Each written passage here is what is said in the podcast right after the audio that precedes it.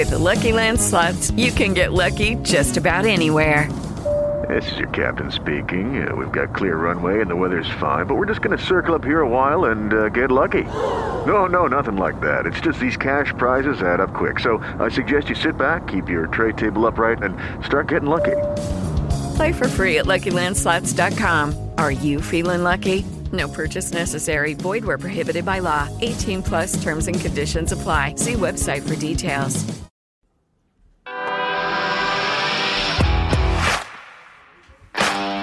Bienvenido a Esto también es política, el podcast que habla tu mismo idioma, con Mario Girón y Miguel Rodríguez.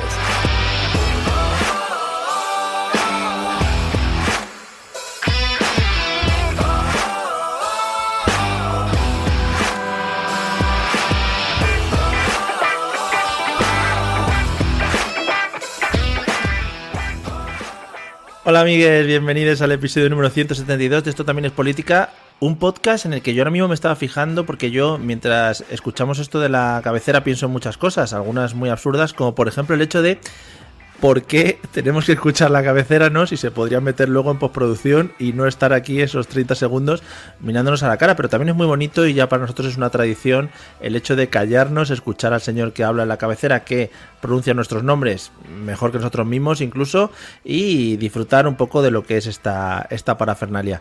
¿Qué tal, Miguel? ¿Cómo te has sentido tú? ¿Has experimentado estas mismas sensaciones? No, yo he experimentado otra que ha sido eh, de repente, sin venir a cuento, verte que te reías y claro, como estás mirando la cámara, yo pienso que me estás mirando a mí, entonces digo, bueno, pues no sé, y entonces me he mirado como aquí a la Claro. pantalla, digo, a ver qué tengo en la cara, que este cabrón no me ha dicho nada, Sí. estoy aquí liándola, ¿no? Pero no, Rollo mocos, ¿no? Que se Claro. te quedan un poquito ahí. Claro, bueno, pues no. se te ve verdad. la lechuga en los dientes, ¿sabes? O algo de eso. Oh, muy bonito, muy bonito. Sería precioso de ver también, pero luego eso se quita con inteligencias artificiales y movidas de esas. Se puede eliminar lechuga de dientes, le das a un botón, eliminar lechuga from, from tooth y eso es No ponemos, no ponemos la, la música en postproducción, vamos a quitar luego en inteligencia artificial las lechugas en los dientes, seguro. No, es, es- es verdad, así que la verdad es que ni incluso ponemos nuestra inteligencia al servicio del podcast, vamos a poner una artificial, o sea que, que no sería una efectivamente. tontería. Efectivamente. Bueno, lo primero de todo, y yo esto te voy a dar una noticia de última hora, no sé si la has visto, y para mí yo creo que es, es algo de lo que tenemos que alegrarnos eh, y darle también la enhorabuena al señor Rubiales por haber conseguido el Mundial para España, Marruecos y Portugal en 2030. ¿Cuánto crees que va a tardar en salir en declaraciones diciendo que eso ha sido cosa suya? Que le dio un, un pico, ¿no? Al infantino, al jefe de la FIFA. Sí, sí, sí. Le dijo, hombre, pues con Infantino funcionó. Yo no sé por qué ahora estoy liando esta. Claro, sé que la verdad soy la leche. Eh, hacer- ¿Puedo hacer una pequeña reflexión al respecto? por favor, hazla. Me encanta que, bueno, eh, toda la Agenda 2030, desarrollo sostenible, hay que reducir eh, emisiones. Pero vamos a organizar un mundial entre tres países para que cojan aviones y cosas de esas. Está todo maravilloso. Vamos. Y venga estadios ahí. Venga, a construir un poquito más. Métele ahí al Bernabéu otra planta más extra y venga ahí más cosas. Vamos. En fin. Venga. Pues, pues nada, oye, enhorabuena a españoles, marroquíes y portugueses. No, sobre por todo- fin- Sobre todo porque no sé si has leído la noticia entera, que es que la primera fase va a haber partidos en Argentina, en Uruguay y en Paraguay. O sea, que Ah, joder, qué bien, qué bien. Sí, Va a ser sí. como el. París-Dakar. El París-Dakar que ya no pasa por París o, Ni por Dakar. o, o el Tour, ¿no? Cuando arranca, por ejemplo, en, en Dinamarca. O sea que muy bien todo. Creo que en vez de mundiales vamos a, vamos a jugar ya a dar la vuelta al mundo como Willy Fogg, yo creo. Joder, qué guapo, qué guapo. Pues nada, a tirar aviones de un lado para otro, la gente ahorrando ahí, guau, me voy a ir al partido inaugural en Argentina, que juega España y además todo mezclado, todo mezclado, ¿eh? Que los argentinos jueguen aquí, que los españoles jueguen claro. Muy precioso todo. Bueno, Los europeos creo que van a jugar a Australia. para que cuadre prime times de televisión y todo eso para que esté todo bien visto. Muy bien. Bueno, eso es lo primero por lo que- cual nos tenemos que alegrar. Lo segundo es, eh, oye, muchísimas gracias por los comentarios, tanto los que nos agradecéis cosas como los comentarios de mierda que dejáis en iVoox. Ya sabemos que, bueno, el comunismo corre por nuestras venas, pero a veces no llega a tanto comunismo como el que puede tener, pues, personas que, yo qué sé, que, que, que, que sean descendientes del propio Mao, ¿no? Y que nos vengan a, a cantar las 40 veces en comentarios de de iVoox. que decir. Sí, somos, por lo que he ido deduciendo, yo sinceramente no suelo leer las cosas, lo que me pasas tú. Eh, pero bueno, por Yo lo solo te paso lo, lo más, lo gracioso. Sí, no, la creme de la creme. La creme, Eh, sí, nada, sí. Aprovecho para, para dar un saludo a nuestro amigo Anónimo, de apellido Ignorante. Anónimo Ignorante, un saludo para ti. Eh, fíjate que has conseguido que revivamos los episodios solo para los padres, no te digo más. Sí. Eh, sí, sí, la verdad es que sí. ¿eh? Dicho, dicho esto, bueno, pues somos comunismo que no tenemos ni puta idea. Somos comunistas sin tener ni puta idea de comunismo, bueno, ni de comunismo ni de nada en general, por lo visto. Ah, bueno. Y nos han acusado también en las últimas horas de tratar de romper España de nuevo. Eh, ¿Ah, sí? ¿Por qué ahora? sí. ¿Por qué? Sí, por- por- no sé muy bien por qué, pero los vídeos de que hablamos de la historia de Cataluña en YouTube han subido mucho durante estos días Que la y la aburre, gente claro. nos acusa de eso, de tratar Pues de mira, volver a romper mira, España. mira que después de tres años o de cinco, espérate que no cerremos ahora eso, hombre. Vamos a sacar el último episodio que se quedó pendiente, vamos a sacar ahora, hombre. Es verdad, es verdad. Pero para Patreon verdad. solo. Hala. Es verdad, A efectivamente. pagar. Si queréis criticar, a pagar. Nos estamos volviendo muy exclusivos. Bueno, y nada, pues para todos los demás, oye, muchas gracias por escucharnos como siempre. Y eh, siguiendo un poco la pauta también que ha guiado este podcast eh, en el pasado, en el presente y lo guiará en el futuro. En el día de hoy, saltándonos un poco lo que es la actualidad, porque aquí en España, bueno, aquí en España estamos, ¿no? Estamos que no es poco. Podríamos hablar de, por ejemplo, el Congreso, ¿no? De gente gritándose unos a otros, gente sin hacer mucho, o sea, gente estando allí, ¿no? Por estar, por ejemplo. Podríamos hablar de, del corte de pelo de, de Pedro, por ejemplo, que me fijo yo cada cuánto le cortarán el pelo a ese hombre porque lo tiene siempre perfecto e impoluto. Cada día.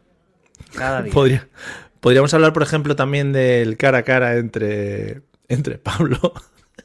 ¿Cómo se llama? Es que ya se me va la cabeza. Iba a decir Pablo López. Eh, Pablo Iglesias y Villarejo. Podríamos hablar de ese Podríamos. cara a cara. Podríamos. Podríamos, Podríamos. podríamos- sí, mira la cara a cara que la primera. Podríamos hablar de Esperanza Aguirre diciéndole a Fijó que le ceda los votos al PSOE. Podemos hablar de ese tema también, que a lo mejor eso era un, Pero, era un plot twist. pero, pero como siempre, Esperanza Aguirre, de que salió en eso de las tartas, eh, ya se ha vuelto loca. Sí, sí, sí.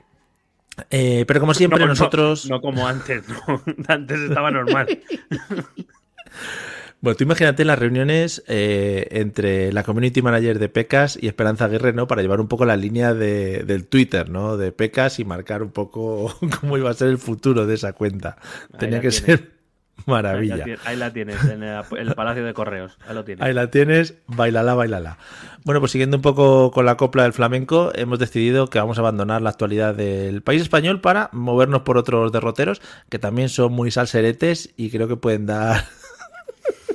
es que me gusta mucho tu afirmación tranquila, el hecho de "Hmm, tengo unas cositas buenas preparadas.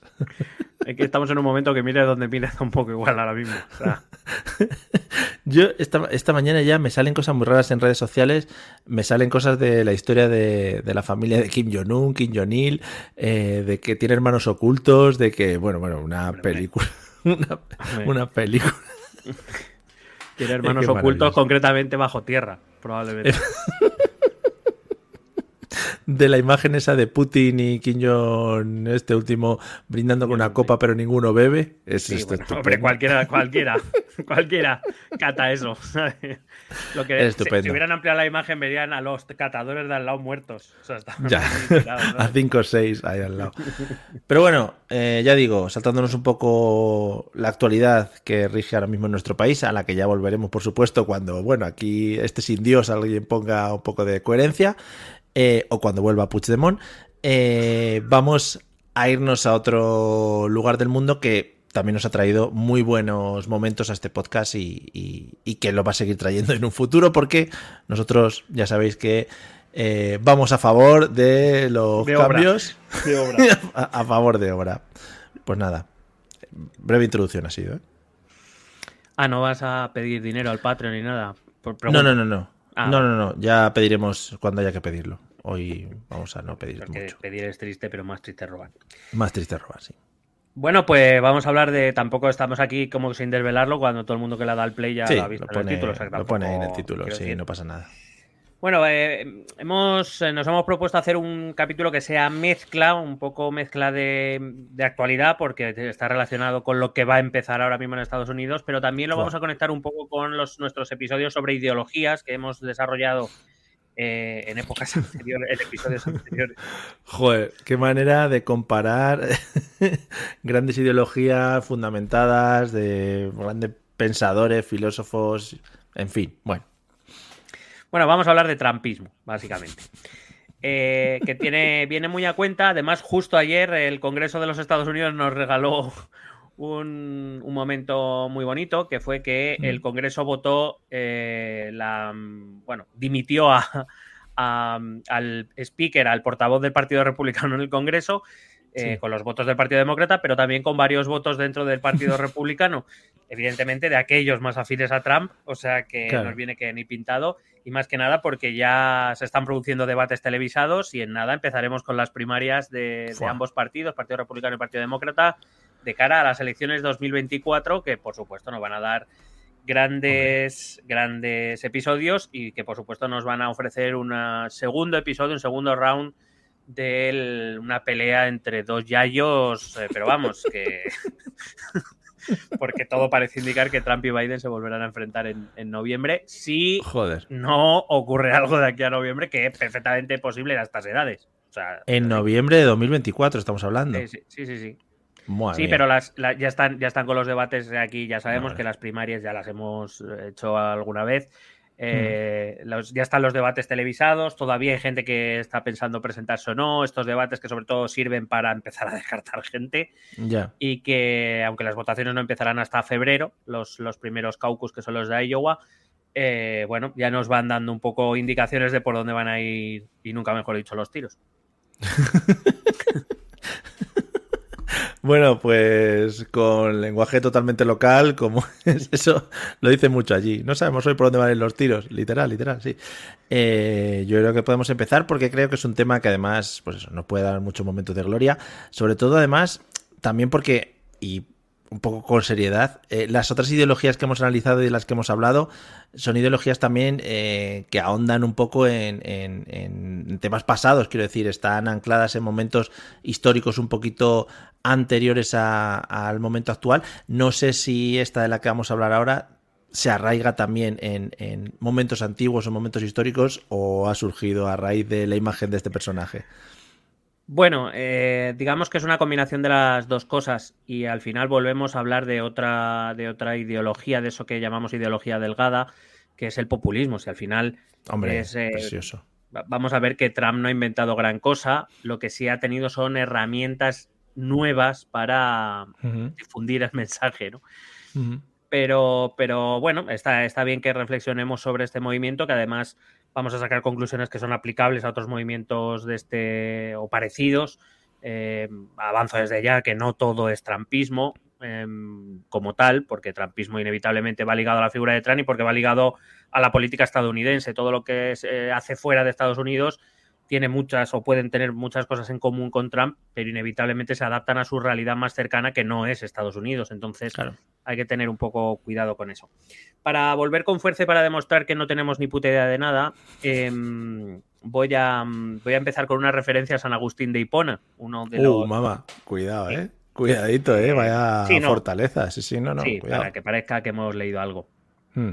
San Agustín de Hipona, padre de la iglesia, uno de los intelectuales más importantes eh, siglo IV, siglo V, em, que vivió a caballo entre la Edad Antigua y la Edad Moderna. Y él, eh, bueno, quizá una de sus obras más conocidas, llamadas, llamada Confesiones, claro, un padre de la iglesia que va a hacer. Claro, a ver qué va a hablar. Eh, él reflexionaba sobre el concepto del tiempo, ¿no? Y decía, bueno, si nadie me pregunta lo que es, yo lo sé perfectamente, pero si me pides que te diga lo que es, no, no mm. encuentro la manera de, explicarlo, ¿no? Y un poco el trampismo se ha convertido en eso, ¿no? Todo el mundo parece saber lo que es el trampismo, hay muchísimos expertos en trampismo, pero nadie te concreta muy bien exactamente qué es, más allá de llevar ese pelazo eh, y ese moreno anaranjado, ¿no? Y además em, que mucha gente, perdona, lo utiliza un poco como arma arrojadiza, quizá entre, pues eso, para tirarse mierda a uno u otros partidos, quizás con lo que comentas tú, sin saber un poco qué le estás llamando al otro. bueno, un poco la tendencia actual que si la trasladamos aquí a España, pues tiene que ver con el ser fascista, con el ser facha, el ser rojo, el ser comunista, el ser binduetarra, el ser, uh, yo qué sé, eh, bueno, lo que, esos conceptos que dejan de tener sentido cuando ya lo único que se utilizan es para, yo qué sé, etiquetar ya cualquier cosa que venga, entre comillas, del otro lado, ¿no? Ya pierde un poco el sentido, pero como nosotros nos resistimos a, a eso, pues aquí estamos, intentando reflexionar largo y tendido, exactamente igual que hizo eh, San Agustín. San Agustín respecto al tiempo llegó a la una conclusión de que el tiempo era una construcción mental, que era, digamos, una manera de poder procesar los seres humanos lo que es el, paso de los acontecimientos, el orden de los acontecimientos y un poco el cambio, ¿no? Que, que, a todos nos, nos, pasa, ¿no? Las cosas van cambiando y el tiempo nos ayuda a entender eh, o, nos ayuda a explicar que el cambio se produce precisamente por el paso de ese tiempo. Pues del mismo modo, definir qué es el trampismo es bastante complicado. Es decir, eh, como te he dicho antes, mucha gente parece muy segura de saber qué es. Hay mucho experto en, trampismo y lo explica tiene, tantos, mal. Tiene tantos matices que al final alguno se te escapa. Es como pues, los grandes chefs, ¿no? Que dejan en su comida muchos matices diferentes. Mucho umami. Claro. Ah, no, quiero que nuestros oyentes, eh, ni los que creen que no tenemos ni puta idea de nada, ni los que nos mm. admiran profundamente, que lleguen a pensar en algún momento que tenemos las respuestas a todo. No, no, no. Porque es verdad que el trampismo es un fenómeno complejo que requeriría mucha reflexión, no solo en cuanto al trampismo en sí, sino todo lo que, digamos, ese caldo de cultivo que permitió eh, esa, mm, esa, generación ¿no? de la figura de Trump y de, lo que, y de, de su modo de hacer política aunque algunos aspectos sí vamos a tocar porque va a ser necesario entender eh, algunos aspectos que, se hunden en las raíces, bueno, por lo menos del siglo pasado. Pero bueno, vamos a intentar hablar un poco de, de trampismo.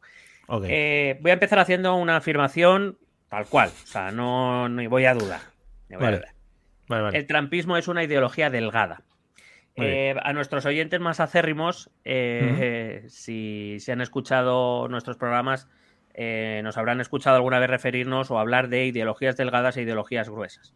Eh, la ideología delgada más conocida es el populismo. Es decir, eh, cuando hablamos de ideología estamos hablando más de un modo de hacer política, pero que tiene que ser rellenado con eso que llamamos ideologías gruesas, es decir, comunismo, nacionalismo, fascismo, liberalismo, conservadurismo. Es decir, al final una ideología en teoría es un sistema de ideas que lo que pretende es moldear una sociedad eh, o todos los aspectos o una mayoría de aspectos de una sociedad de una determinada manera. El populismo, igual que el trampismo, en realidad no pretende o, no en sí mismo no, no, es un sistema de ideas, es un modo de, de hacer política que tiene que ser rellenado con esas ideologías gruesas. Entonces, el trampismo es sobre todo y ante todo un populismo, es un modo de hacer política. Eh, de hecho, casi podríamos afirmar que el trumpismo es el populismo de Donald Trump sin más. Hmm.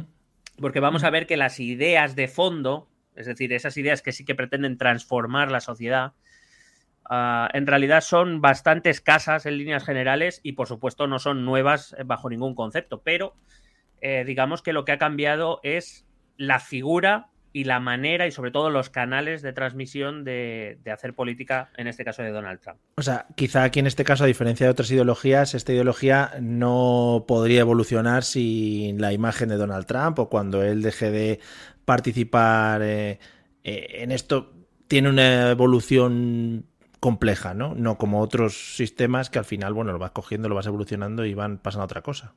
Al final, cuando un movimiento, sea del tipo que sea, recibe el nombre de su fundador o de su figura más importante, es muy difícil que le sobreviva.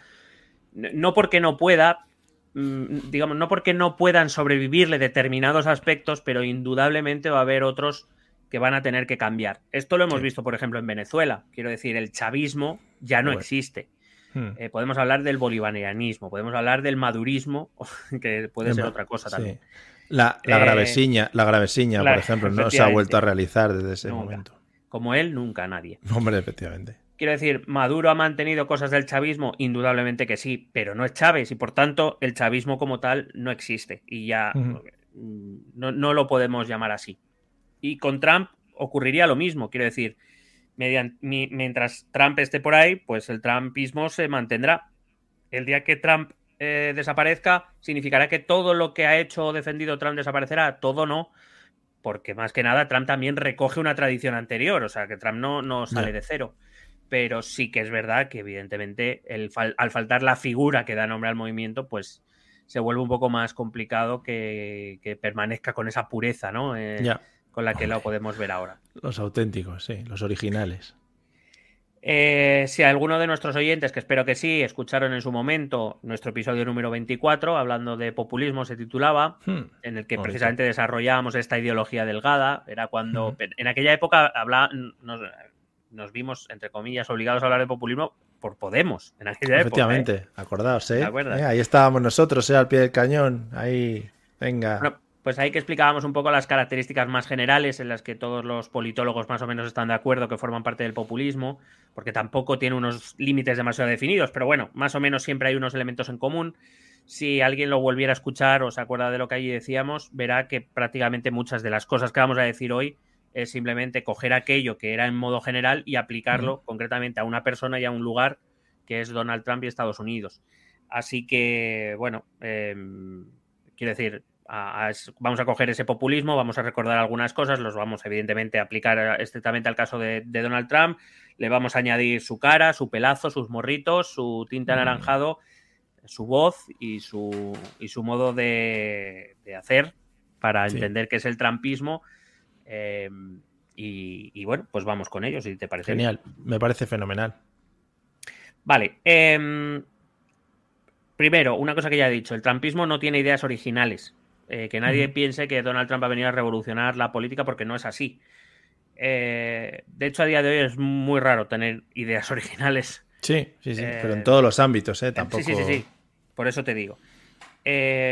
ahora bien, no son ideas nuevas, de hecho, toma algunas de ellas de ideologías de las que hemos hablado aquí en numerosas ocasiones, vamos a, a tocarlas también, especialmente si le tenemos que poner relación con alguna ideología gruesa, tendríamos, tendríamos que hablar que tiene algunos aspectos de la ideología liberal, tiene otros aspectos de la ideología conservadora, tiene, hay que decirlo, aspectos de ideología neofascista en algunos aspectos de su pensamiento, o por lo menos de aquello que él proclama. Sí. Y tiene aspectos de ideología iliberal, es decir, del rechazo al liberalismo, es decir, lo que si piensas, pues lo que hace es que en realidad si nos detuviésemos a estudiar sistemáticamente lo que Trump defiende veríamos enormes contradicciones entre sí. Pero claro. lo que tenemos que entender es que lo principal en el trumpismo no son las ideas, es el modo de hacer política. Un modo que está destinado a un objetivo concreto, que es eliminar la racionalidad. Eh, que es a lo que se dedica el populismo, ¿no? A, digamos, llamar más a la pasionalidad, al sentimentalismo, a las, a, las tripas, ¿no? Más, más que al pensamiento racional. Al disfrazarse, por ejemplo, movidas de esas. Claro. Trump es un populista como en muchos otros, en muchos ámbitos y de todos los colores e ideologías que os podáis imaginar, eh, porque es una persona que presenta supuestas soluciones fáciles a problemas que son mucho más complejos y además la suelta y se queda como Dios, o sea, no, tiene ningún problema. Em, aprovecho para recordar que, que Trump alude a problemas y preocupaciones que una parte de la población entiende y siente que son reales, quiero decir, eh, o que el enfoque que Trump les da es el correcto. Nunca hay que olvidar que Trump puede ser un mentiroso, puede ser un excesivo, puedes, podéis poner todos los calificativos malos, entiendo para quien no le guste Trump, que quieran, pero que hay una realidad, que es que hay una parte de la población que se siente aludida por Trump, que se siente molesta con aquellos problemas que Trump refleja que siente cierto al menos desapego, cuando no frustración o ira contra las instituciones democráticas, en este caso estadounidenses, y que por tanto, cuando eso ocurre, ese porcentaje de población, sea mayor o menor, está dispuesto a abrir sus orejas y aceptar determinados postulados, en este caso de Donald Trump, eh, porque esto es una máxima que todo que todo que es que, que tenga un mínimo interés por política sabe la gente, si está contenta, si tiene un sueldo digno, si tiene una vida tranquila, no suele escuchar a putos locos que aparecen o a putas locas. Vamos a dividir. No, sí, sí, sí. Abramos el abanico, sí, efectivamente.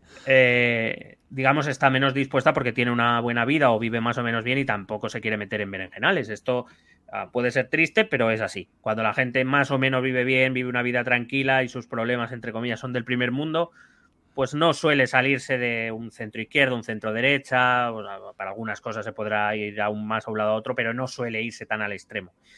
¿Quiénes se van al extremo? Aquellos a los que lo tradicional, los partidos tradicionales, las instituciones, etcétera, no les dan respuesta a sus problemas y acuden, pues eso, a los charlatanes, como se hacía antaño, que se ponían en la plaza del mercado a soltar cosas raras. Entonces, quiero decir, si el que me gobierna no me hace ni puñetero caso, vamos a ver este, a ver qué pasa. Entiendo que este discurso, al igual que pasaba pues, con eso que hablamos de los populismos, cala mucho más entre esa clase obrera con más problemas, eh, problemas de paro, económicos, de dinero, de salud, etcétera, etcétera. Relativamente sí. Los problemas económicos en líneas generales eh, suelen ser eh, un buen acicate para empezar a escuchar, vamos a llamar, versiones alternativas de la realidad. pero no necesariamente. Al final hacen eh, quien, quien, está dispuesto a escuchar este tipo de mensajes son grupos eh, sociales con una determinada conciencia que ven su posición amenazada o que ven, ah, digamos, aquello que ellos se toman más a lo personal amenazado. No tiene por qué ser tampoco solamente por cuestiones económicas, aunque es indudable que una mala situación económica, bueno, digamos que te hace estar cabreado y por tanto, como digo, prestar oídos a esta a esta gente que por supuesto ve que alguien llega y le echa la culpa a eso que algunos llamaban casta, que otros han llamado eh, las élites o que allí en Estados Unidos más comúnmente se llama el establishment, ¿no?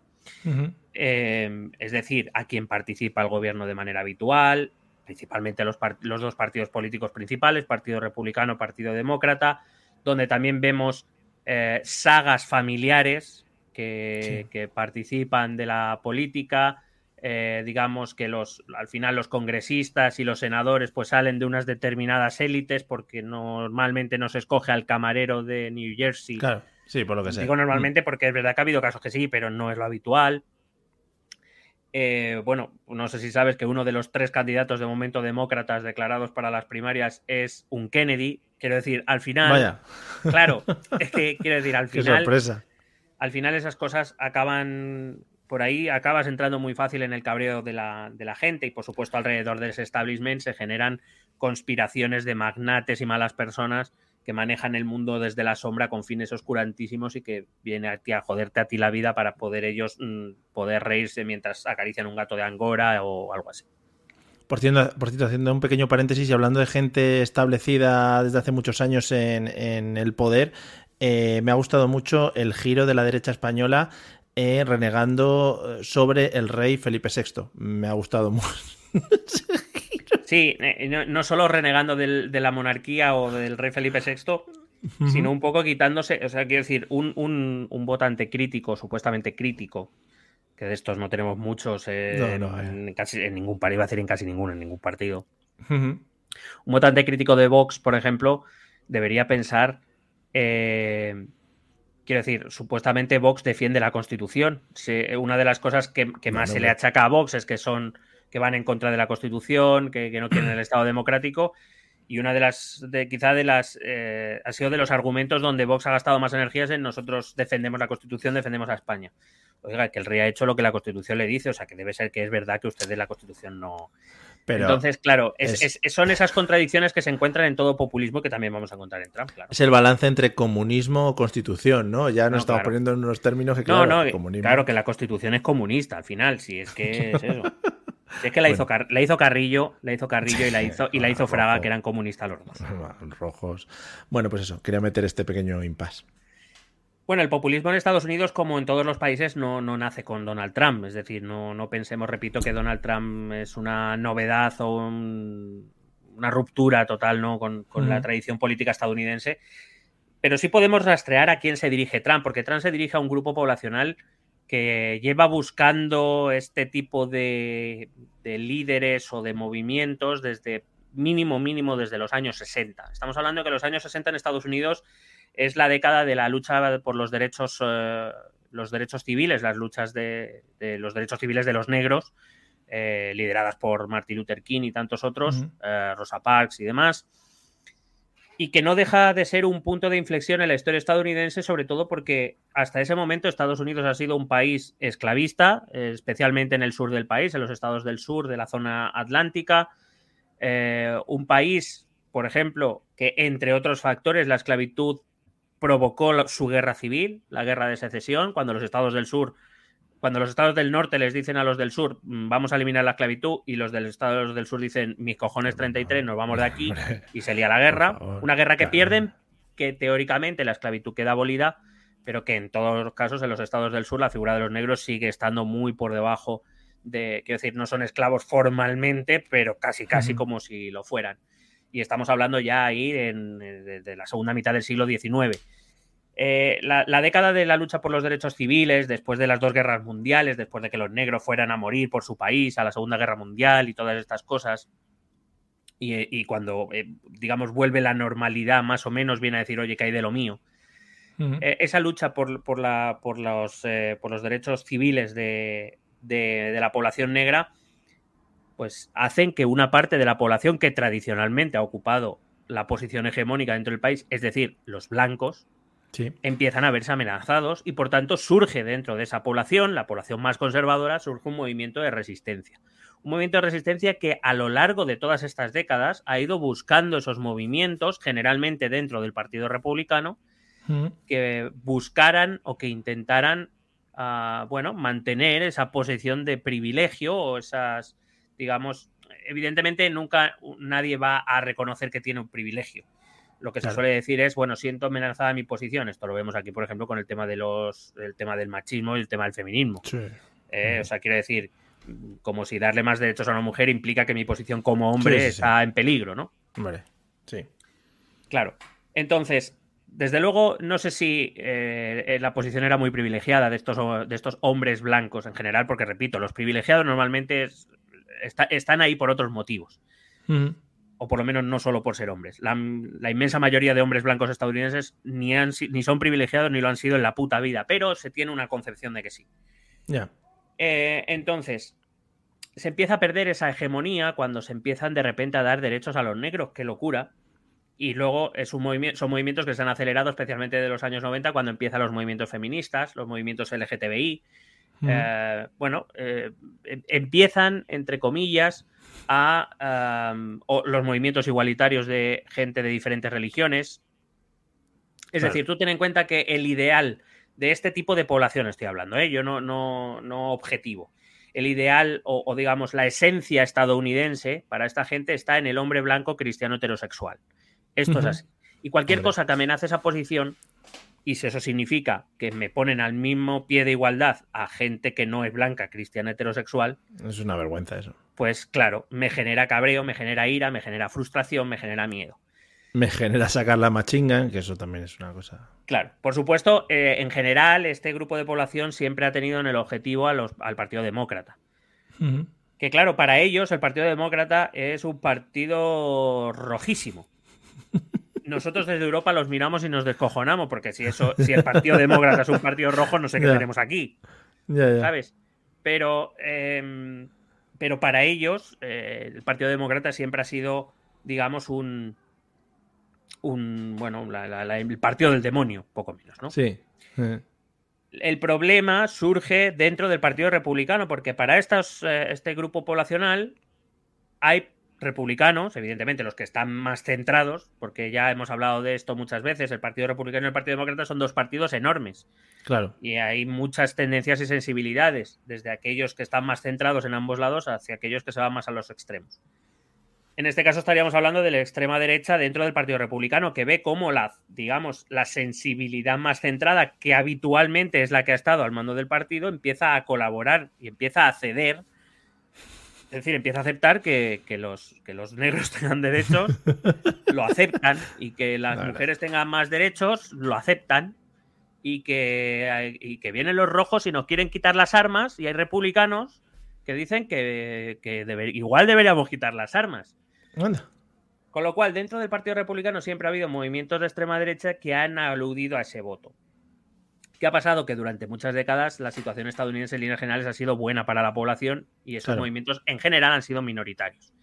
Pero estamos hablando de movimientos como el Tea Party, muy conocido, otros a lo mejor menos aquí en, Europa, como los Keepers, o el más reciente, la Alt-Right, que es, el heredero del Tea Party. Pero esos movimientos dentro del Partido Republicano han existido siempre.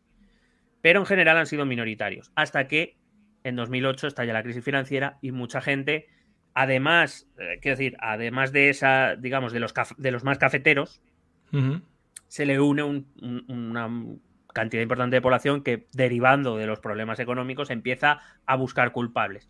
¿Y quiénes son los culpables? El establishment, los negros, los mexicanos, los, los españoles, porque para ellos todos los que hablamos español son españoles, eh, los musulmanes, eh, los, los mm, travestis, los homosexuales, todo aquello que supuestamente, porque una cosa que sí que tenemos que entender es que esta gente en líneas generales tiene casi una visión mesiánica de la, de la, política. Y claro, es como que Estados Unidos está siendo castigada por Dios o por... Eh, sí, porque tiene mucha raíz de, ese tipo. Está siendo castigada por Dios por olvidar sus principios fundamentales. Esto es todo movimiento de extrema derecha. Si no lo llama Dios, lo llama otra cosa. Pero viene a ser un poco como un movimiento eh, que, llega a pensar que los males del país se deben a que, los, a que el país se ha alejado de sus raíces, de sus verdaderos principios fundamentales eh, que por supuesto encarnan ellos y no los demás. Quiero decir, si eres chicano, eres chicano y no puedes, no puedes ser estadounidense. A ver, yo tengo una duda como persona inocente que te voy a hacer a ti como persona conocedora de movimientos, de política y que te gusta el rollo. Eh, a ver cómo te lo planteo. Hay personas en el mundo de la política, en este tipo de partidos, que son capaces de entender el momento histórico en el que se encuentran, los acontecimientos que pasan para mover los hilos de cara a que grandes, digamos, grupos de personas que en este caso, por ejemplo, no apoyaban a esta extrema derecha del Partido eh, Republicano, sean capaces de virar hacia esa, hacia esa, hacia ese voto, hacia esa extrema derecha sin que se den como mucha cuenta. No sé si me explico. Es decir, hay gente consciente dentro de la política como para hacer estos movimientos y que sean capaces de, llevarlo hacia su terreno. Sí, claro, claro. Ah, especialmente, por ejemplo, desde el desarrollo de la comunicación política en los años 60, 70 y 80. Eh, sí, eh, al final, eh, si, lo, si nos paramos a pensar un poco, podríamos comparar que la, la política eh, o las elecciones no dejan de ser un, mercado. Un mercado donde, eh, bueno, tú intentas vender un mensaje, intentas que te lo compre la mayor cantidad de gente posible.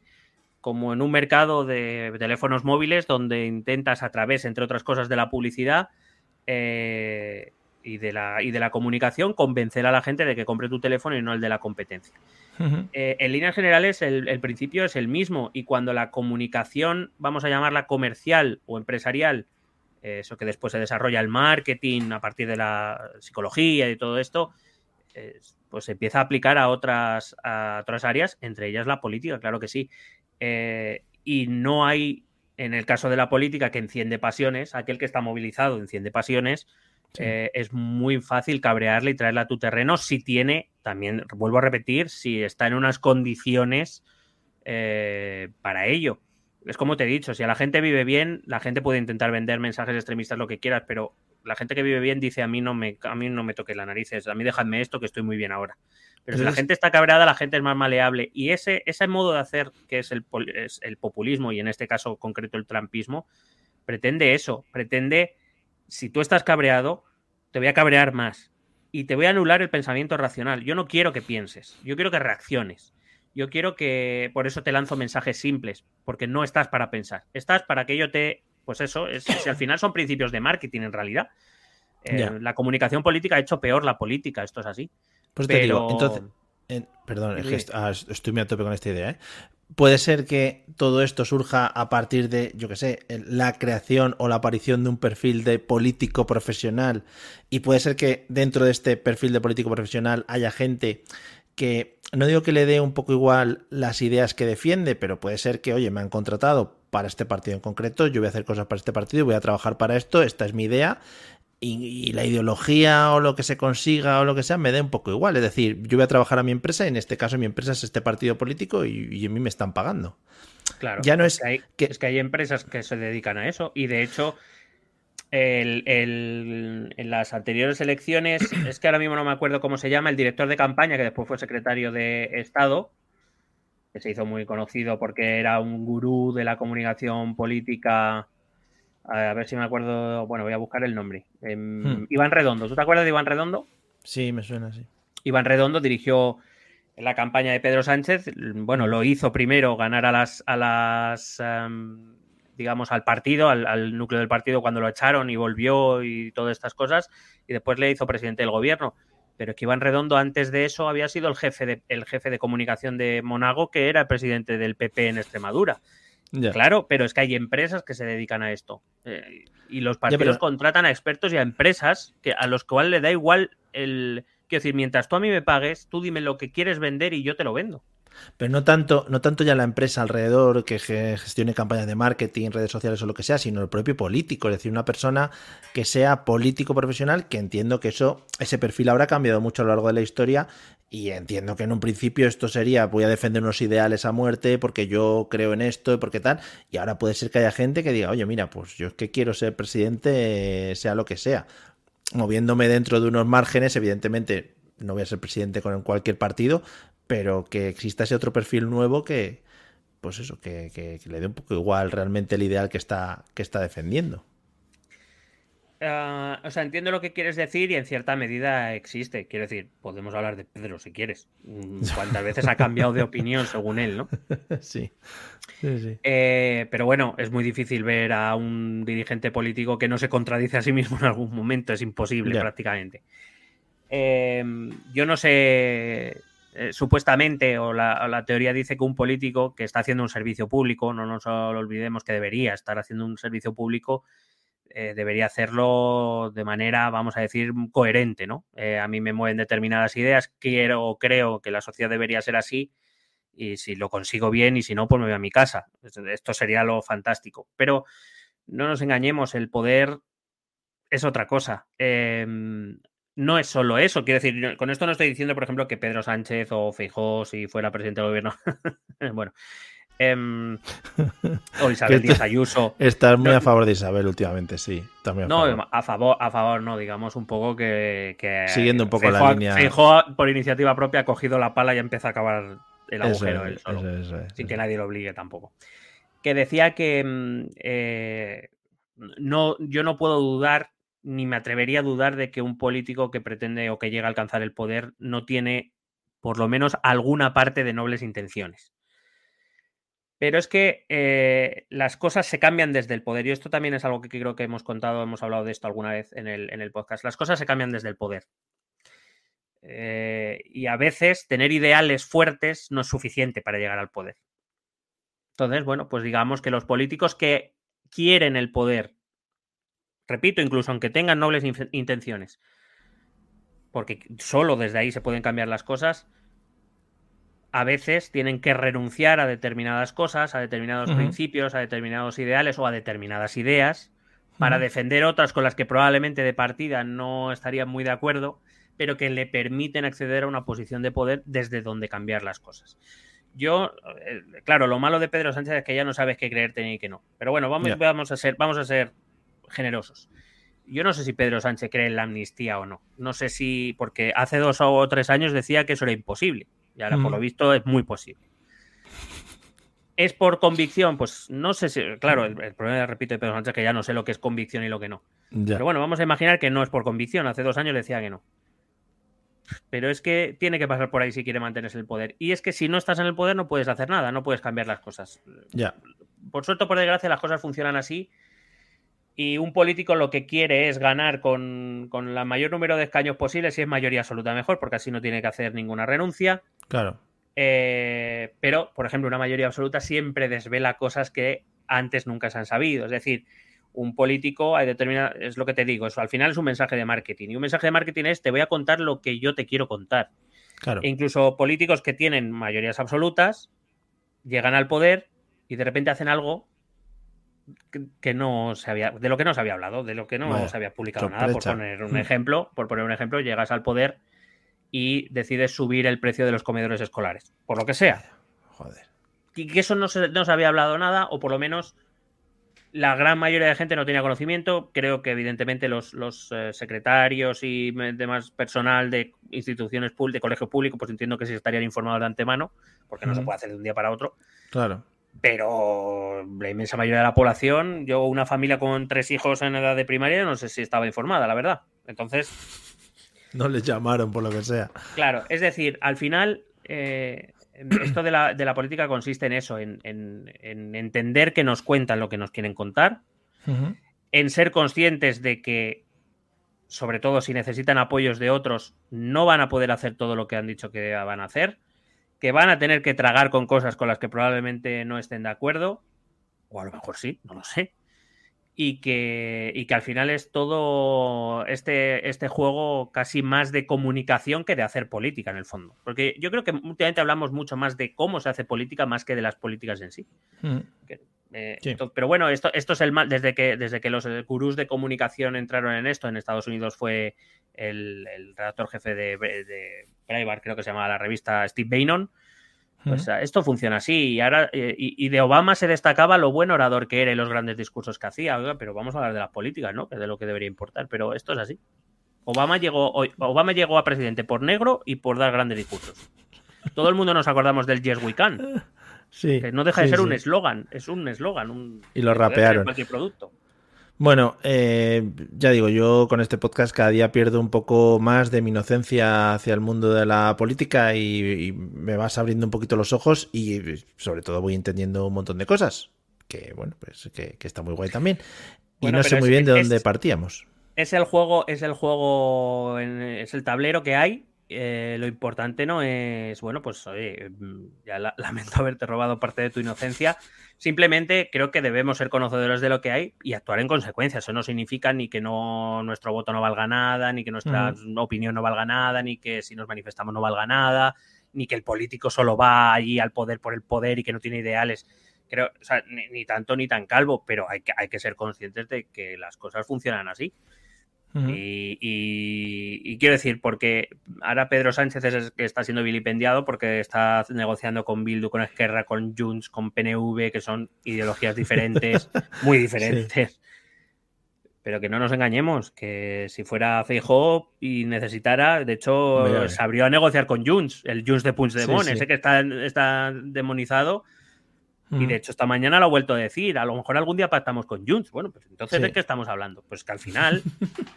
pero porque al final, si quieres hacer cosas, si quieres cambiar cosas, si quieres hacer cosas por la gente que te vota y a la gente a la que has convencido, tienes que llegar ahí. Eh, ya. Y bueno, pues a veces te tendrás que comer muchos sapos, claro. Esto es lo que hay. Genial. Bueno, ya te digo, no sé de dónde partíamos, así que si te parece, retoma por donde veas. No, estábamos hablando del, populismo de, Trump y un poco que, esas eh, ideas de Trump que muchas veces entran en contradicción, pero que como el objetivo de los populismos en general y del trumpismo en particular es eliminar la racionalidad, eh, pues eh, bueno, pues se elimina ese espíritu crítico que quizá deberíamos tener. Trump utiliza el populismo, utilizó el populismo para ganar popularidad claramente. Se presenta o se presentaba como, bueno, se sigue presentando como el campeón ¿no? de ese grupo poblacional del que te he hablado antes, dispuesto a defender los valores nacionales, que tampoco, bueno, entendidos casi más como valores tradicionales, más que valores nacionales, encarnados en esa parte de la población virtuosa. Por supuesto que todo populismo, todo populismo divide a la población en dos, los virtuosos, es decir, los míos, y los otros, que por supuesto son los diablos. Eh, Trump se presentaba como la voz de aquellos que, a los que no se les escuchaba desde el establishment endemonizado. Eh, ni siquiera el Partido Republicano escuchaba a esas voces y Trump se presenta como esa figura, repito, casi mesiánica, como un enviado de, los cielos, para dar respuesta a toda esa gente descontenta, frustrada, triste, airada, enfadada, eh, que se siente abandonada. Eh, bueno, pues igual que en su momento apareció Pablo Iglesias con Podemos en un momento dado, o igualmente que apareció Santiago Abascal con Vox en otro momento dado aquí en España, o Orbán, Marie Le Pen, eh, Nigel Farage, Boris Johnson, eh, Giorgia Meloni en Italia. Es que mires donde mires, esto existe en todos los lugares. Bolsonaro en Brasil. Vaya alineación, ¿eh? El 11 perfecto para el Mundial. Sí, es el Dream Team, creo que le llaman. Eh, por supuesto, además, fíjate, un, ejemplo muy bueno que, viene a demostrar, o digamos que utilizo de argumento para decir que intenta matar la racionalidad y acudir a las pasiones, es que hay que recordar que Trump, cuando aparece en la escena política ya por finales de 2015, eh, dice que él, él, no es establishment. Él, viene a defender a esa población porque él no es establishment. Pero si no es establishment, él, ¿quién cojones es establishment? Un tío que se ha beneficiado, entre otras cosas, de su amistad y sus conexiones políticas con el Partido Republicano para hacer la fortuna que tiene. Bueno, republicana y demócrata también. Si ese tío no es. Pero eh, no le digas esto a un trampista. ¿Cómo va a ser establishment Trump? Bueno, eh, pero nadie se lo plantea y nadie se va a plantear que cómo Trump va a destruir al establishment si él es establishment. Em, pero claro, como hay, hay, personas que están dispuestas a creerle, pues claro, él es el único porque tiene poder, tiene el éxito de sus empresas ha demostrado que por supuesto es un elegido. Eh, obviamos que, por ejemplo, eh, empezó sus empresas con un millón de dólares de su padre, por ejemplo. Bueno, Eso que a lo mejor fue un empujoncito así. Pero ¿quién no ha recibido alguna vez en su vida un millón de euros de su padre, hombre? A ver si llega presidenta Yolanda y pues de manera retroactiva por los 18 años me dan 20.000 euros. Claro que sí. Fíjate, ni, un millón con 20.000 euros no, no 20.000. Y por supuesto con, su gran eslogan, volvemos al tema del eslogan, Make America Great Again. El mm, MAGA, famoso, que, que se vende solo. Pero fíjate que lo que hay detrás de ese eslogan, yo juraría que hemos hablado de esto, pero bueno, mm, así no lo repetimos, no pasa nada. Eh, make, America Great Again significa que America is not great now. o sea, claro, al final lo que viene a decir es, estamos en un país decadente. Es decir, recoge ese sentir, repito, que no es nuevo, eh, que ahora compra más gente que antes, pero que no es nuevo, que no es nuevo en ningún país.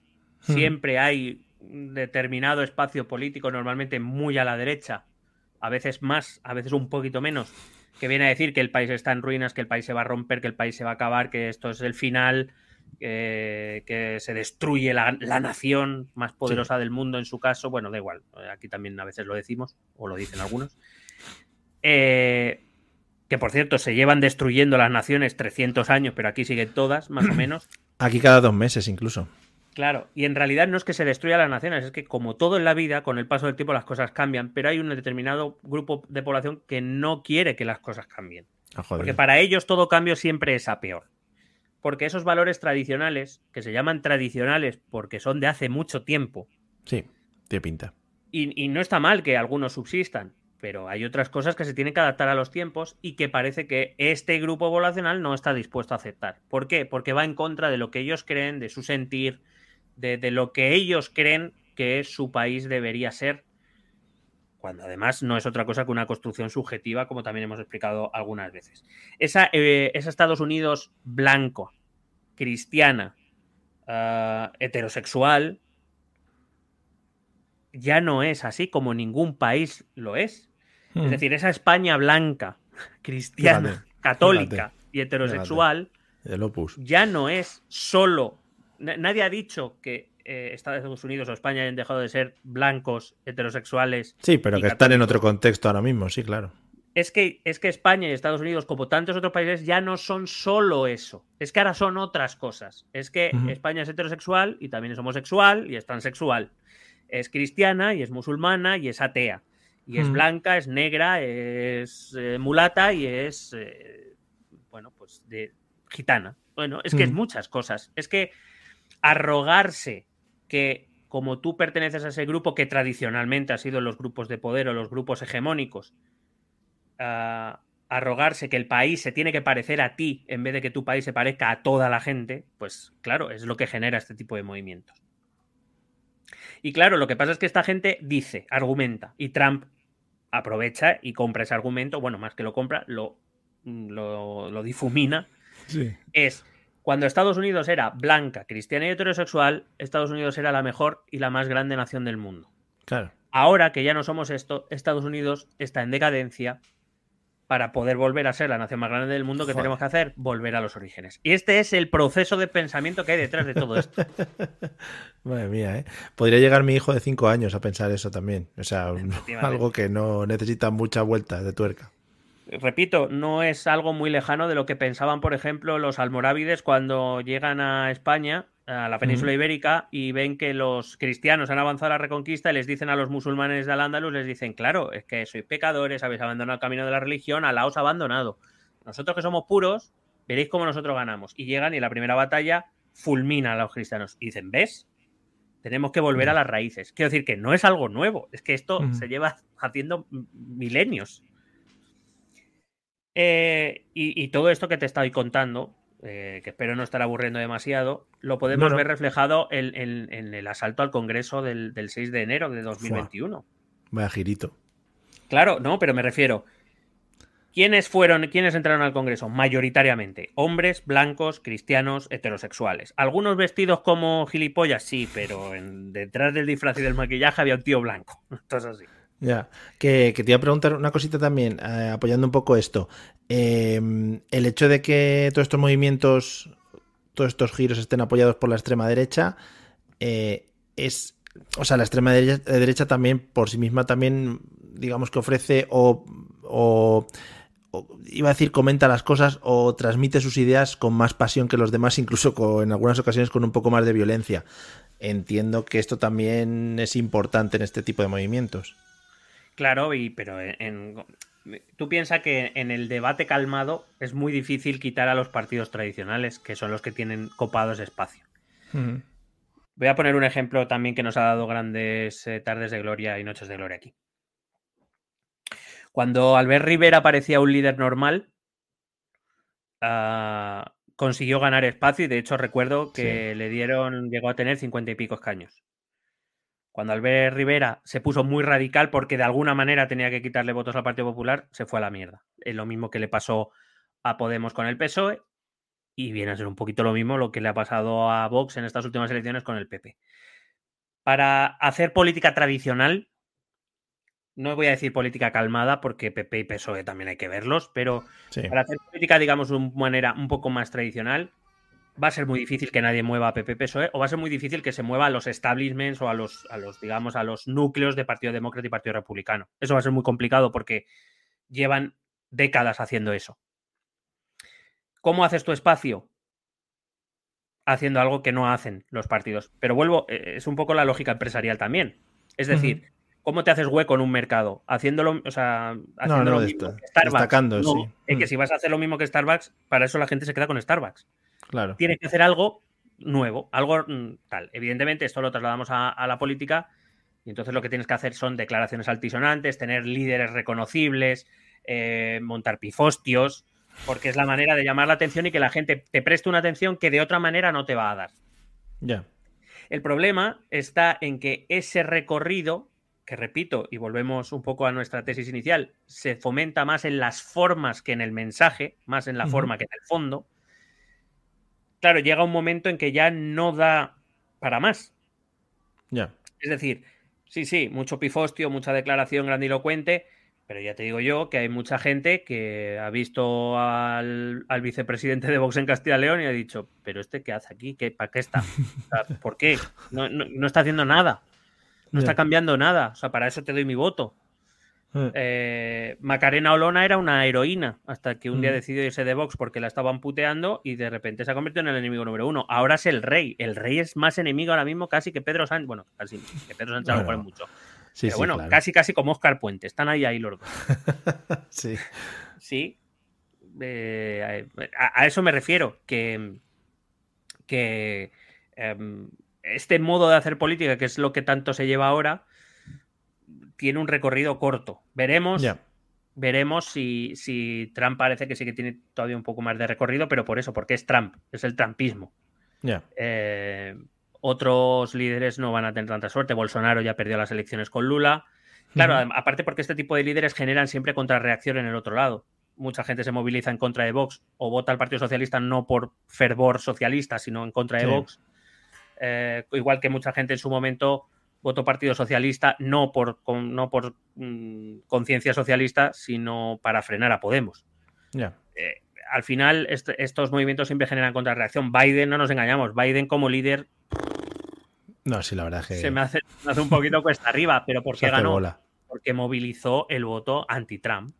Mm. Vamos a ver qué pasa en 2024. Yo no, a día de hoy, Ah, no tengo muy claro que Biden sea la mejor opción. En, aquella, en aquel momento, si te acuerdas, sí que dijimos que Biden era una mejor opción. Era un líder que no llamaba la atención, que no, más allá de hablar con amigos invisibles, no, no, iba a presentar grandes titulares, ni precisamente por esa falta de carisma que tiene en general, era un político tradicional. Bueno, eh, pero porque en ese momento lo que se iba a movilizar era el voto anti-Trump. Yo no sé si ahora en 2024 eh, todo el espectro anti-Trump se va a movilizar en favor de Biden. Yo eso no lo tengo tan claro ahora, por ejemplo. No sé si era, a lo mejor era la hora de Kamala de presentar a una mujer eh, negra o, bueno, eh, de, raíces afroamericanas, etcétera. Quizá eso hubiera movilizaría más que lo que va a presentar ahora. Pero bueno, ya esto será cosa de futuro. iremos viendo, iremos viendo. Trump no deja de ser un líder con ciertas eh, dotes comunicativas, es decir, esto es evidente. Cualquier líder populista tiene que tener esas dotes comunicativas. Piensa en cualquiera de ellos y verás que más o menos quizás son sus mayores virtudes más que otra cosa. No tanto la retórica, sino un poco el saber conectar con la gente. Eh, esto lo podemos rastrear hasta el propio Hitler. Hitler no es que tuviera grandes ideas. Eh, Qué bien. Hitler llegó a donde llegó porque era subirse a un escenario, empezar a hablar y se volvía casi algo que te quedabas pegado, aunque estuviera diciendo verdaderas barbaridades, o lo más habitual en sus discursos era decir cosas no, vacías de contenido. Sí, era el Ricky eh, Martin de la época. pero la manera de expresarse hace que, bueno, que te sientas atraído, ¿no? Por esa manera de comunicar. Y Trump, lo que pasa es que entre los morritos, repito, la imagen y demás, Trump, recuerdo que durante años anteriormente tuvo un programa de televisión para crear esa imagen. A ver, que dio, que te monta un meeting ahí con dos avionacos detrás, eh, con fuegos artificiales, pues claro, al final también el show entiendo que vende mucho. Todo lo que vende, en Estados Unidos vende mucho, claro, vende mucho más que aquí, por ejemplo. Aquí te montas en el Falcon y no, por lo que sea, no.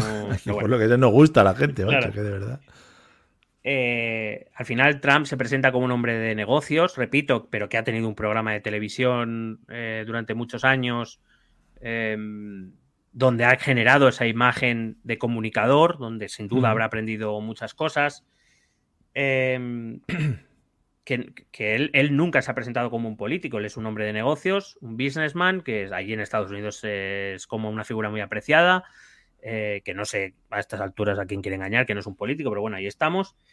Eh, Trump se convierte casi en una especie de justiciero, alguien que de verdad tiene el poder, el poder que le falta a la, mayor parte de la población. Él sí tiene esa situación económica de, posicionamiento en los medios, de posicionamiento en la opinión pública que no tienen otros y que por tanto se convierte en su voz, ¿no? Es lo que te he dicho antes, casi como un paladín, como un mesías, un justiciero que viene a luchar por los que a los que nadie les hace caso y que son los guardianes de las esencias de la nación estadounidense. Pero repito, una nación estadounidense que como mínimo se lleva destruyendo desde los años 60, desde que se, a alguien se le ocurrió empezar a dar derechos a los negros. Y claro, al final eh, vuelvo a lo mismo, ese criticismo que, que, se elimina porque, joder, anda que no tarda en destruirse Estados Unidos. Se le atribuye a Bismarck, un líder alemán de finales del siglo XIX, que para él España era la nación más poderosa de la Tierra porque llevaba intentando autodestruirse 200 años y no lo conseguía. Bueno, es que parece que, claro, eh, pero bueno, sería dar un poco más vueltas sobre mismo, no voy a ir por ahí. Hay que contar también que la gran diferencia, y sí que podemos aquí establecer una diferencia de Trump con anteriores líderes de este espacio, tiene que ver con las formas de comunicación y sobre todo con los canales de comunicación. El estallido de las redes sociales se da sobre todo desde los años 2010 y especialmente sabemos que va a ser por Twitter, eh, su red favorita, pero bueno, las redes sociales también hacen que los mensajes lleguen a mucha más gente.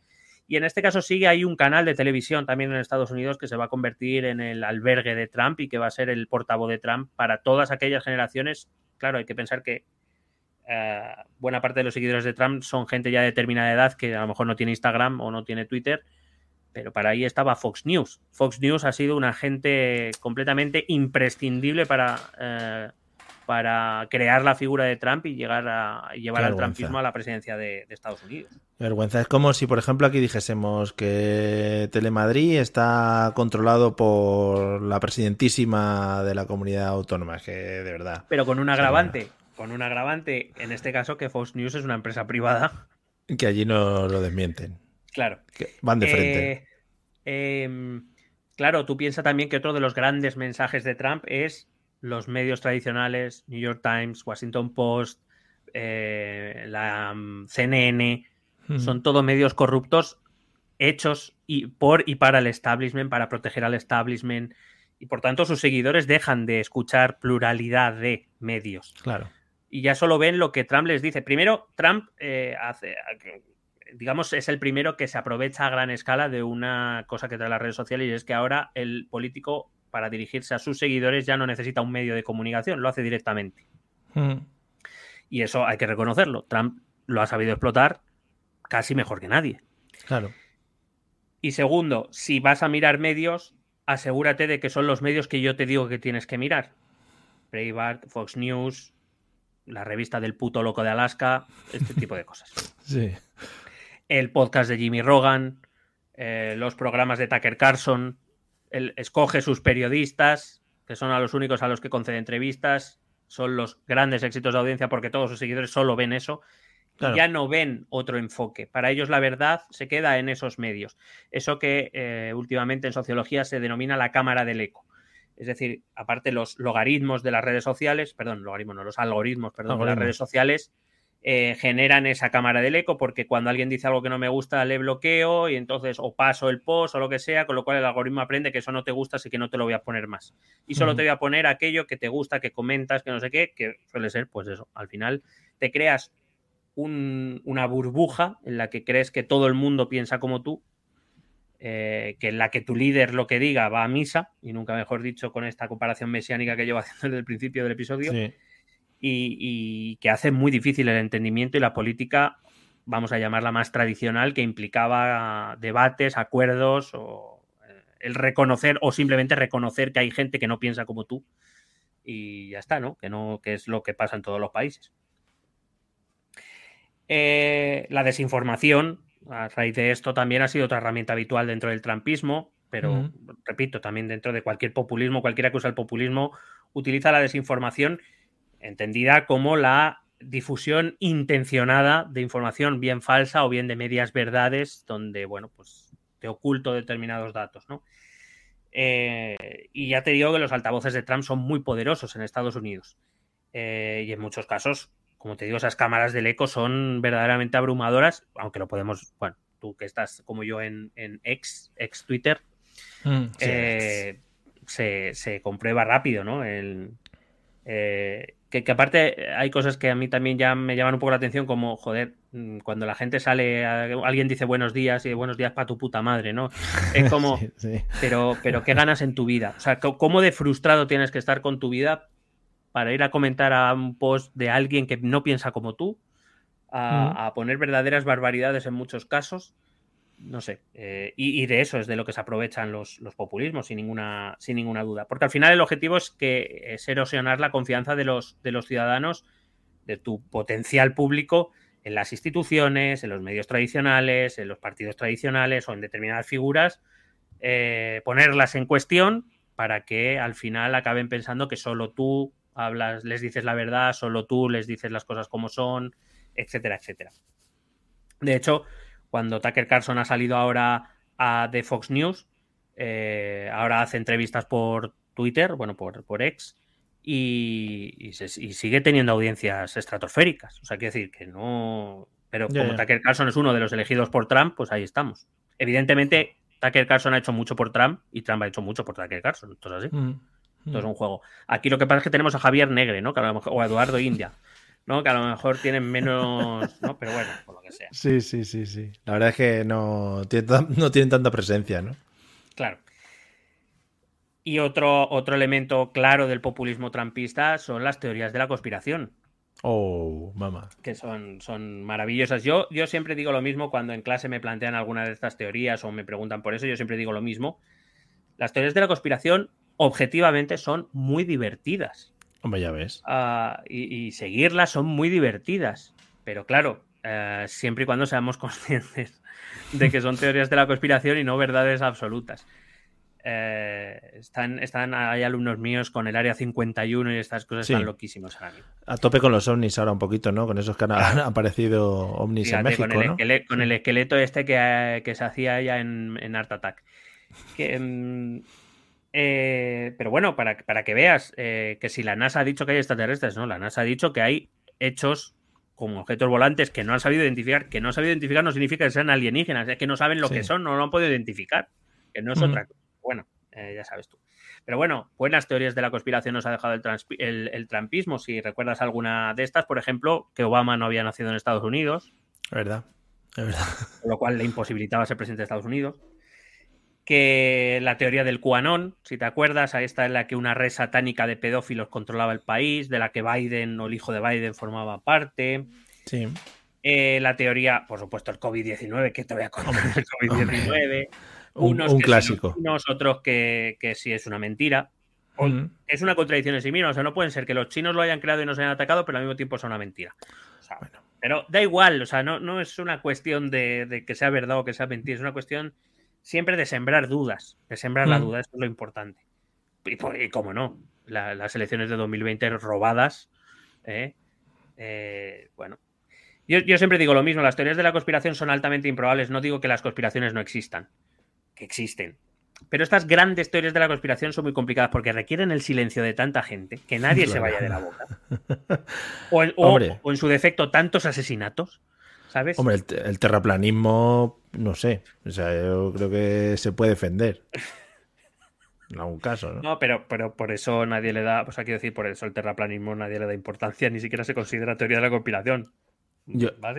Cuidado, yo he, me he adiestrado a mis algoritmos de redes sociales y ahora me sale mucho un muchacho hablando de, de un toroide, es que no lo entendí muy bien todavía. Entonces, sigo escuchando para ver qué me cuenta que, es que vienen ovnis, pero es que somos nosotros desde otra dimensión, porque atravesamos el centro de un toroide no sé qué, que mm. está en la, Antártida, creo. El, eh, toroide de Osborne, probablemente. quedan, muchos por España todavía. Uy, pero cada vez menos España se, se va a la mierda. Se van los toroides, sí, sí. Creo que va por ahí, sí, va por ahí sí, creo que es que. Pero porque alguien ya ha conseguido las gemas del infinito, creo. creo Están en el tema. Y, la, bola de dragón. Están con las dos. claro. Eh, bueno, no nos olvidemos también el cambio climático, esa gran estafa barra conspiración mundial para no, sé muy bien qué, pero bueno, ahí eh, como te decía, el problema de hacer política y de llevarla al extremo como Trump es que tarde o temprano, eh, y tú un poco lo apuntabas antes, esa forma de hacer política sí que tiene ciertos tintes de agresividad o de violencia verbal incluso, pues acaba transformando en, agresividad o en violencia física en, las calles en algún momento. Eh, por supuesto, entre los verdaderos defensores de la nación y, esos autollamados patriotas y los detractores que, por supuesto, se merecen todo lo que le pueda pasar porque están llevando el país a la destrucción.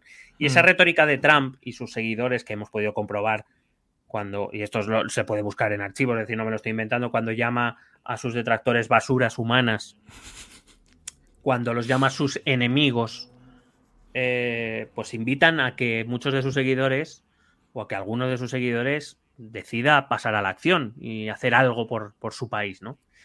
Eh, y Trump, aunque de forma no demasiado evidente, aprueba este comportamiento. Recuerdo la respuesta tibia que dio cuando en una manifestación en Charlottesville en 2017, una manifestación de, personas negras, pues cogió un coche, un racista, un, cogió un coche y se llevó a uno puesto y a 19 heridos, y él dijo que, bueno, tampoco había que sacar las cosas de quicio. claro.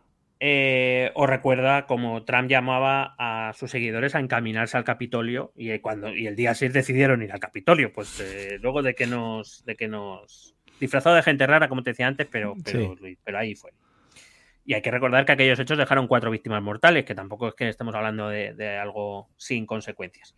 Pero no importa, Trump sigue siendo así, sigue siendo un mesías para esta gente y él explota su frustración y explota su enfado y, aquí vamos a seguir y repito que algo tiene que cambiar Biden o, volverá en 2024. ¿Te imaginas a Biden digamos, volviéndose un poquito más agresivo, ¿no? Tirándose un poco más hacia, hacia los extremos. Ahí como volviéndose chungo. Sí, le veo disfrazado del último guerrero. claro, joder, sí. El otro, el otro, ya ha tenido actuaciones en, el Pressing Catch, pues que vayan los dos allí. Claro, sería precioso. Eh, digamos que esta, lo que hemos estado hablando, contando hasta ahora, es la parte más importante del trampismo, lo que más define el trampismo, esa ideología delgada. Ahora, si nos vamos a sus ideas, voy a acabar rápido, mm. porque eh, como todo buen populismo, las ideas que hay detrás no suelen ser ni muchas, ni complejas, ni por supuesto nuevas. Mm. La primera tiene, es evidente que Trump tiene una, o lo que defiende Trump es una fuerte influencia del nacionalismo. Eh, digamos, yo creo que es la ideología gruesa que más aporta al, trumpismo, de donde Trump ha sacado más, más ideas. Eh, repito, ese Make America Great Again o el America First es, eh, son eslóganes que detrás hay un evidente nacionalismo. Em, y como todo nacionalismo, el trumpista se basa en la idea de que Estados Unidos es el mejor país del mundo, que los estadounidenses son seres superiores y, que para, y que para salvaguardar eso hay que limitar la exposición de los Estados Unidos y de los estadounidenses a otras culturas, a otras formas de ver el mundo, porque eso solo lo debilita. La mezcla debilita. Que es, en cierta manera, lo que hay detrás de ideologías racistas, nativistas o xenófobas. Es decir, pero que es que el nacionalismo es así. Eh, porque al final el nacionalismo quiere salvaguardar su nación. Y si vienen otros con otras ideas, mi nación ya no va a ser la misma, con lo cual va a ser peor. Con lo cual no quiero que se mezcle. Le guste o no le guste, e incluso aunque haya los autodenominados nacionalismos de izquierdas, que los hay, aquí en España los conocemos bien, y yo siempre he dicho, jamás entenderé un nacionalismo de izquierdas, es algo como decir, eh, bueno, es como lo que decía Marina Yes, ¿no? Que el agua deshidrata. Bueno, pues lo mismo. Joder, qué bien, ¿eh? No me esperaba este referente. No, no, me esperaba. No. Evidentemente, eh, los nacionalismos tienen intensidades variables. ¿eh? Yo no estoy diciendo que, evidentemente, el nacionalismo que despliega el PNV pueda ser el mismo que de Trump. No, no estoy diciendo eso. Pero que detrás hay una evidente idea de superioridad o por lo menos de desigualdad entre, entre supuestamente no sé por qué, raza, nacimiento, origen, lengua, no, sé muy bien qué es lo que nos hace diferentes o nos hace iguales. Eh, en cualquier caso, el trumpismo tiene un nacionalismo bastante extremista en líneas generales eh, como digo, derivando o, casi acercándose a movimientos nativistas y xenófobos. El nativismo, por si acaso alguien no lo sabe, es eh, esos movimientos que, entienden que, el que, antes el de aquí que el de fuera. Aunque el de fuera haya nacido aquí, lleve viviendo aquí, pero como no es como yo, es desde fuera, para todas mm. las, a todos los efectos. Seguro que reconoces una frase de mm, les estamos dando ayuda a los extranjeros cuando hay españoles que lo necesitan más o que lo necesitan. Primero a los españoles y después a los demás. Bueno, pues esto es nativismo, básicamente. Em, y la xenofobia, que es el miedo al extranjero y que por tanto el rechazo, que causa el rechazo al extranjero como todo lo que te da miedo. Eh, por mucho que quieran sus simpatizantes o seguidores, es obvio que Trump y sus políticas eh, son, son de este corte. Hay que recordar una de sus más famosas medidas no llevadas a cabo, por lo menos no con lo más le hubiera gustado, levantar un muro entre México y Estados Unidos pagando los mexicanos, por supuesto. O la prohibición para entrar a los musulmanes en el país durante su mandato. Es decir, claro, si esto no es nativista, si esto no es xenófobo, ya me diréis qué es. Evidentemente, eh, estas cosas no se revelan así de manera directa. O sea, nadie sale y dice, soy un racista. Hola, buenas tardes. Eh, ¿Qué tal? Claro, lo que viene a decir es, eh, bueno, digamos que lo que no se, lo que no se adapta a nuestros estándares eh, poblacionales, bueno, son una amenaza y por seguridad hacemos estas cosas, no porque seamos racistas, ni xenófobos, ni nada. Es por seguridad, porque nosotros cuidamos de los nuestros. Claro, claro, efectivamente. Eh, por cierto, que a Trump y a los trampistas, claro, se les olvidó que, este, que, su país, entre otros factores, uno de los más importantes fue que se levantó sobre la esclavitud negra. O sea, quizá los negros tienen más derecho. O se hizo arrasando a todos los indios nativos americanos. Pero bueno, pero, claro. Que eso había que hacerlo, sino a ver dónde ponen los rascacielos. Pero tampoco hay que engañarse, el nacionalismo es un mensaje muy potente para una buena parte de la población en mayor o menor medida. Y esto es así en todos los países del mundo. Eh, todo el mundo quiere sentirse parte de algo y mucha gente encuentra ese algo en la nación, en ese concepto tan vago que es la nación. que es otro concepto de esos que todo el mundo quiere saber lo que es, pero que luego le dices, bueno, pero explícame qué es la nación y no lo tienen demasiado claro. Eh, pero es, algo que moviliza a la gente porque, porque, digamos, está dentro de su identidad, ¿no? Y, las cosas que tocan nuestra identidad son las que nos hacen movilizarnos más. Y sobre todo, pues eso, cuando vemos que nuestro país está siendo peor porque estas cosas que yo pienso y que hacían de Estados Unidos muy grande y veo que ahora ya no son así y el país se va a la mierda, ¿cómo no lo puede ver la demás gente? les genera frustración, les genera agresividad, etc. Y cuando esto ocurre, como por ejemplo, si tú recuerdas eh, cuando murió George Floyd y, digamos ese gran auge a nivel mundial del movimiento Black Lives Matter, eh, em, hay que recordar que hay otra parte de la reacción, hay una parte de la población que reacciona contra eso, que es ese Black Lives Matter, pero que hay una parte que contrarreacciona a eso y dice, ¿qué estáis haciendo? Vuestro movimiento da vergüenza, el negro era un delincuente, les falta decir, aunque alguno dirá al menos en la intimidad, como todos los negros. Y eh, al final, este es el ejemplo de lo que pasa. Y cuando los, el movimiento Black Lives Matter se vuelve loco y empieza a quemar cosas, pues qué mayor prueba de que ves cómo esto hay que, hay que acabar con esto. Esto es lo que está destruyendo el país. Además, este es un nacionalismo que emerge contra la globalización. Una globalización, por otro lado, que ha sido impulsada extraordinariamente y más que por ningún otro país, por Estados Unidos. Ya, bueno, pero ahora no, también depende un poco de, cada día. Pero claro, es que la globalización implica que hay, evidentemente la globalización le vino muy bien a la economía estadounidense, pero se le olvida que en todo, desde, los tiempos, desde la noche de los tiempos, los intercambios comerciales generan contacto entre culturas diferentes y de ese contacto genera intercambios culturales. Entonces ya la globalización no me parece tan bien cuando vienen aquí mexicanos. No me parece bien. Lo siento, no me parece bien porque le quitan los trabajos a los estadounidenses. Y no me parece bien. O sea, yo quiero que México me compre las cosas, pero desde allí. y que no vengan mexicanos a querer mejorar su vida a mi país. ¿De qué estamos hablando? ¿Qué estamos hablando? Que mejoren su país. claro, claro. Em, y volvemos al, a ese origen que te decía antes, ¿no? Cualquier cosa que, modifique esa hipotética pureza de la nación la debilita y por tanto hay que rechazarla.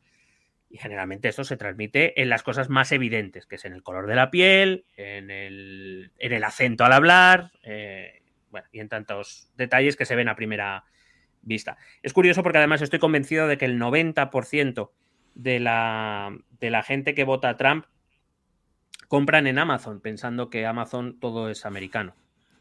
Y todos tienen coches americanos y nadie ha comprado nada made in China, ni made in Europe, ni nada, seguro. Seguro. Seguro. Hmm.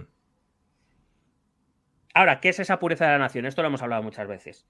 Es que eh, supuestamente cada nación tiene unas características, unos principios o unos valores que, que, son el núcleo, el corazón de esa supuesta nación, pero que a la hora de objetivarlas son muy complicadas. Eh, esto que, claro, que, no, existe un, no existe un libro de estilo, ¿no? Que te diga, a ver, tienes que claro, así. Yo siempre, cuando, cuando hablo del nacionalismo en mis clases, esto ya lo he contado alguna vez, lo, que le, lo, primero que le pregunto a mis alumnos es, hacerme una lista de qué significa ser español. Mm. Hablar español, te digo las cosas más evidentes que además no saldrían a cualquiera. Hablar español. O sea, si no hablas español, no eres español o incluso los que hablan español obligatoriamente ya son españoles, eh, que te tienes que sentir orgulloso del país. Bueno, pues que si mi país me parece una mierda, ¿qué quieres que yo le haga? Eh, no, es, mi caso, quiero decir que, hay obligación de sentirse orgulloso del país de uno. Eh, ya no hablo de no que te guste el, que te guste el modo de vida, la gente, oye, hay gente maravillosa en todo el mundo y hay hijos de puta aquí en España también, es que parece que bastante, se olvida. Eh, que te gusten las tradiciones, pues a mí bailar la jota o bailar sevillanas, no sé bailar sevillanas. Eh, no, lo siento. No me gustan los toros. Un fraude para tu país ahora mismo. Claro. O sea, quiero decir, al final, cuando tú te planteas estas cosas, no encuentras que haya una lista de algo que te convierta en español o te deje de convertir en español. Ya. Eh, es por eso, por ejemplo, el, historiador eh, Anderson decía que es un muy seguidor de su teoría de las comunidades imaginadas. Una nación es una comunidad imaginada. Eso no significa que no sea real. Cuando la gente cree que algo es de una manera, en el fondo las cosas son de esa manera. Pero son imaginadas, son subjetivas. Eh, sentirse español o no, además de todos esos que podemos decir me siento español, seguro que sentimos la españolidad de maneras muy diferentes. Ya ve. Claro, no hay una manera de ser de una identidad. como, todo lo, como que todos los que son homosexuales no se sentirán de la misma manera, ni les apetecerá hacer las mismas cosas. Y habrá gente que quiera salir a la calle y gritarlo, y habrá gente que no se lo quiera gritar porque no le apetece. Porque al final son cosas subjetivas y cada uno las lleva como quiere y como puede. Entonces, ¿qué es ser español? No lo sé. ¿Qué es ser estadounidense? No lo sé. Los trampistas vienen a decir que no hay país mejor que Estados Unidos, que, que, los intereses nacionales, que antes los de aquí que los de fuera. Que, pues, son ideas muy genéricas que podemos encontrar, como digo, en todo nacionalismo.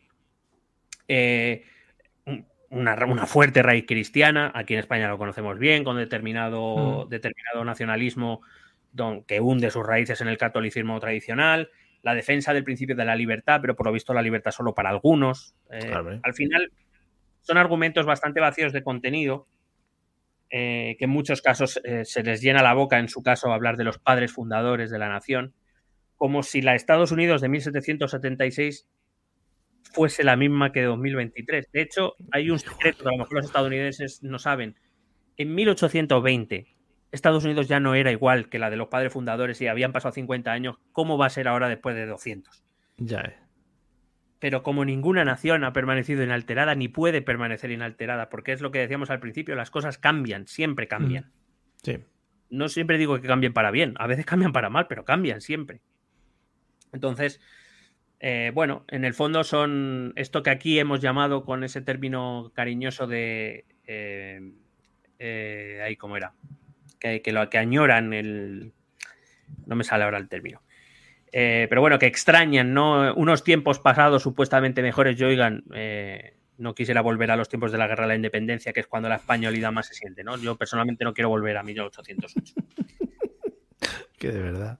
De esto se derivan otros principios ideológicos como el proteccionismo. Eh, las mm. políticas de Trump fueron altamente proteccionistas, eh, propio de cualquier ideología conservadora, es decir, no es estrictamente ni siquiera de la extrema derecha, que antepone producción propia a la extranjera, compra productos americanos, mantengamos los puestos y las empresas americanas, eh, etcétera, con una legislación mucho más respetuosa como Estados Unidos tiene una legislación más respetuosa no sé si mucho más, pero bueno, más respetuosa con los derechos de los trabajadores que otras naciones, pues entonces estos es que están jugando con ventaja, hay que ponerles banes, hay que limitarles que traigan sus productos, hay que limitar que vengan trabajadores, que están dispuestos a que trabajar por cualquier precio, etcétera, etcétera. Pero bueno, ¿qué quiero decir? Esto no, no es ni siquiera de la extrema derecha, es algo ah, relativamente habitual en las derechas. El, el tema del proteccionismo no solo implica cuidar lo tuyo, sino también joder un poco a los otros, ¿no? E intentar bloquear el resto de mercados, claro. Claro, de hecho, si recuerdas, el gobierno de Trump es el gobierno de las guerras comerciales. Eh, y esto, por ejemplo, sí que es un punto de, divergencia bastante importante con el Partido Republicano más tradicional. El Partido Republicano siempre ha sido defensor del libre comercio. Algunos de los grandes acuerdos de libre comercio estadounidenses, como el NAFTA eh, mm. o como el Acuerdo Transpacífico, el Partido Republicano fue agente activo en él. Es decir, eh, son muy defensores, tradicionalmente siempre han sido muy defensores del libre comercio. Y llega Trump y dice que no, que se acabó el libre comercio que hay que poner eh, aranceles a los productos de Canadá, de México, de Europa o de China. Y empieza guerras comerciales absolutamente importantes. Aquí en España nos llegó cuando le puso el arancel a las aceitunas negras. exportamos a toneladas y que de repente le puso un arancel y claro, pues jodió a los productores de aceitunas de aquí en España. Claro, eh, es lo que tiene. Pero bueno, que lo ha hecho con muchos productos. y, y eh, ahí sí que podemos establecer un gran punto de divergencia entre, entre Trump y los republicanos, el Partido Republicano más tradicional. Pero bueno, fíjate el poder de Trump que ha conseguido someter a buena parte del Partido Republicano, incluso cuando algunas de sus ideas son contrarias al ideario tradicional del partido. Em, en políticas sociales sabemos que Trump durante su gobierno desarrolló políticas típicamente conservadoras, eh, basándose en esos principios virtuosos de los que venimos hablando, por ejemplo, se ha opuesto firmemente al aborto, mm, que es algo tradicional en los movimientos conservadores, se ha opuesto al matrimonio del mismo sexo. De hecho, hay que recordar que fue Trump el que llevó, o bueno, el movimiento trumpista el que llevó eh, al Tribunal Supremo, por cierto, declara mayoría conservadora gracias a Trump, eh, el, asunto del, del, matrimonio homosexual que ahora mismo fue declarado inconstitucional por este nuevo Tribunal Supremo. Eh, claro, recuerda que vivimos en un país de raíces cristianas y esto de que los homosexuales. O sea, ya se, creerán a lo mejor generosos por dejar que la gente pueda decir en público que es homosexual, ¿sabes? Y que vayan por la calle. No, por eso. Y que algunos incluso se cojan de la mano. Uy, no, no, no.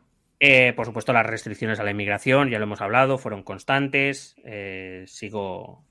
Eh, ya, no, ya no solo el, baneo a los. la prohibición a los musulmanes o el muro de México, que sí me sigue pareciendo una idea fantástica. sino cosas como conseguir la green card, la tarjeta de residencia o, las visas se ha vuelto más complicado desde, desde entonces. Otra de las cosas que hay que decir que no todo lo que ha hecho Trump lo ha, lo ha deshecho Biden, eso también hay que decirlo. Bueno, porque determinadas ideas que, ahí están. Ya que estaban, compartían. Ha apoyado masivamente una cuestión tan sensible en Estados Unidos como es la tenencia de armas, la posesión de armas, muy puesta en cuestión por una parte importante de la población, especialmente a raíz de los varios tiroteos que ha habido con muchos muertos en institutos y en colegios estadounidenses. Por primera vez de manera seria se ha planteado que quizás sea el momento de eliminar la obtención legal de armas pero aparte que, repito, es una cuestión sensible y, mayoritaria, eh, o sea, me refiero, y, que dentro del Partido Republicano todavía la, posición mayoritaria es a favor de la tenencia de armas, él ha defendido claramente la posesión libre, ha defendido la posesión libre de armas, que es un derecho propio del país, casi como uno de esos elementos o pilares fundamentales del propio, del propio país. Ha confrontado cualquier cosa que oliera a política medioambiental o ecologista, esto ya lo sabemos pero también sabemos que es propio de los movimientos de derecha, bastante de derecha en general. Ni siquiera la, la centro izquierda europea, por ejemplo, ya no se opone a estas cosas. Sí que se puede oponer a determinadas políticas concretas, pero no niega el cambio climático o no niega la necesidad de hacer determinadas políticas medioambientales. Estoy hablando de los centros derechos. Eh, pero bueno, aquí en Europa tenemos derechas que también dicen que el cambio climático no existe y que por favor que me dejen volver a fumar dentro del bar. Poquito más de polución, venga. En política exterior, eh, Trump apoyó o impulsó más un aislacionismo que tampoco ha sido muy tradicional en el caso republicano. Pero bueno, acuérdate que Trump amenazó con abandonar la OTAN si no ponía más dinero. Eh, ha utilizado con cierta alegría al ejército, ordenó bombardeos a Siria, Afganistán y a Yemen, que yo recuerde. Eh, ha mostrado, por decirlo suavemente, cierto escepticismo con algunas instituciones internacionales como la OMS, la Organización Mundial de la Salud, a raíz de la, crisis de la COVID, como la Organización Mundial de Comercio, que, que dice que favorece a China, o la propia ONU, cuando todas estas tres, por lo menos, han sido controladas durante décadas por Estados Unidos de manera, vamos, mm, no demasiado oculta.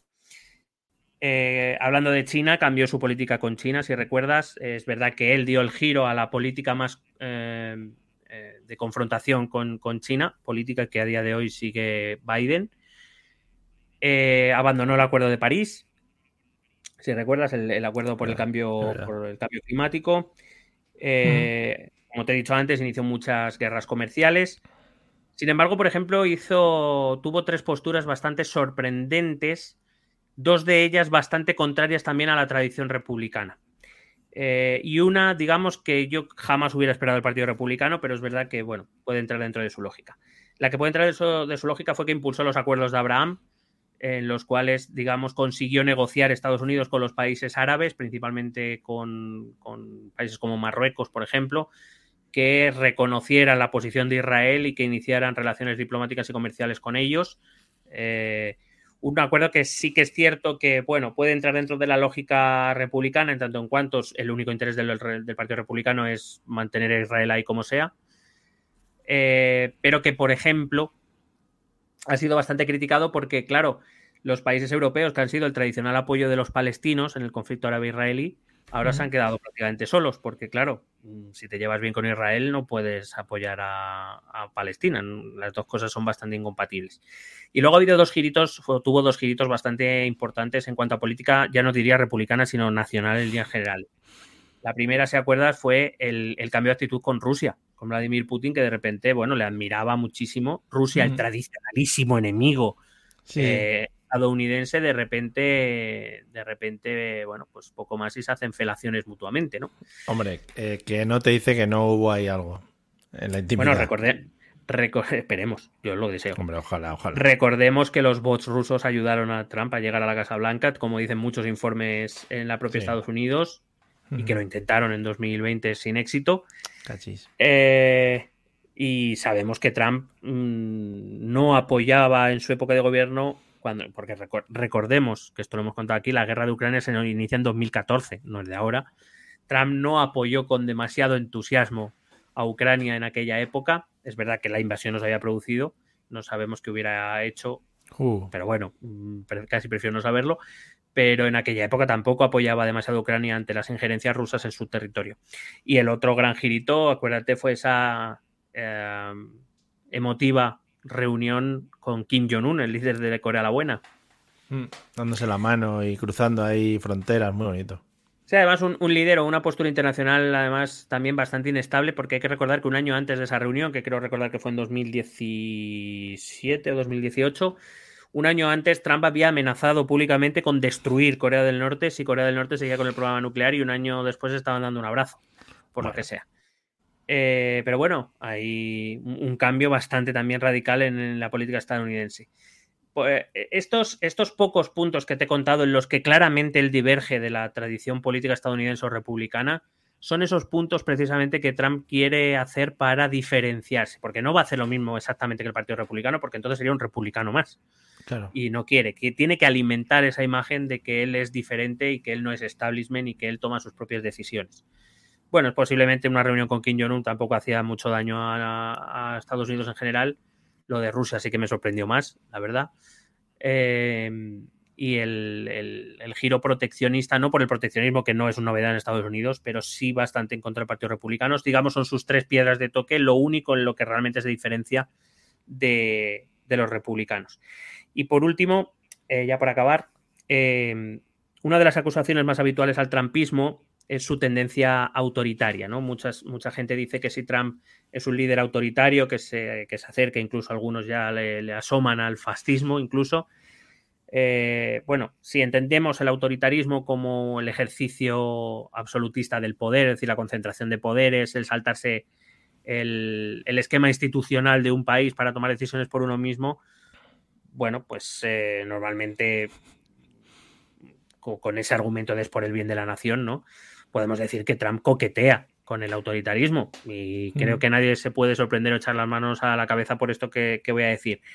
Eh, sus ataques a los medios de comunicación, su desdén por las instituciones cuando le contradicen. Hay que recordar que él es un máximo defensor de la premisa de que hay que hacer lo que quiera el pueblo, no lo que quieran las instituciones, que las instituciones están al servicio del pueblo como si los miembros del Congreso o del Senado que no están de acuerdo con él los hubieran elegido alienígenas. Eh, que, bueno, en el fondo es un poco lo que defiende, ¿no? Ese establishment se elige entre ellos y realmente el pueblo no decide.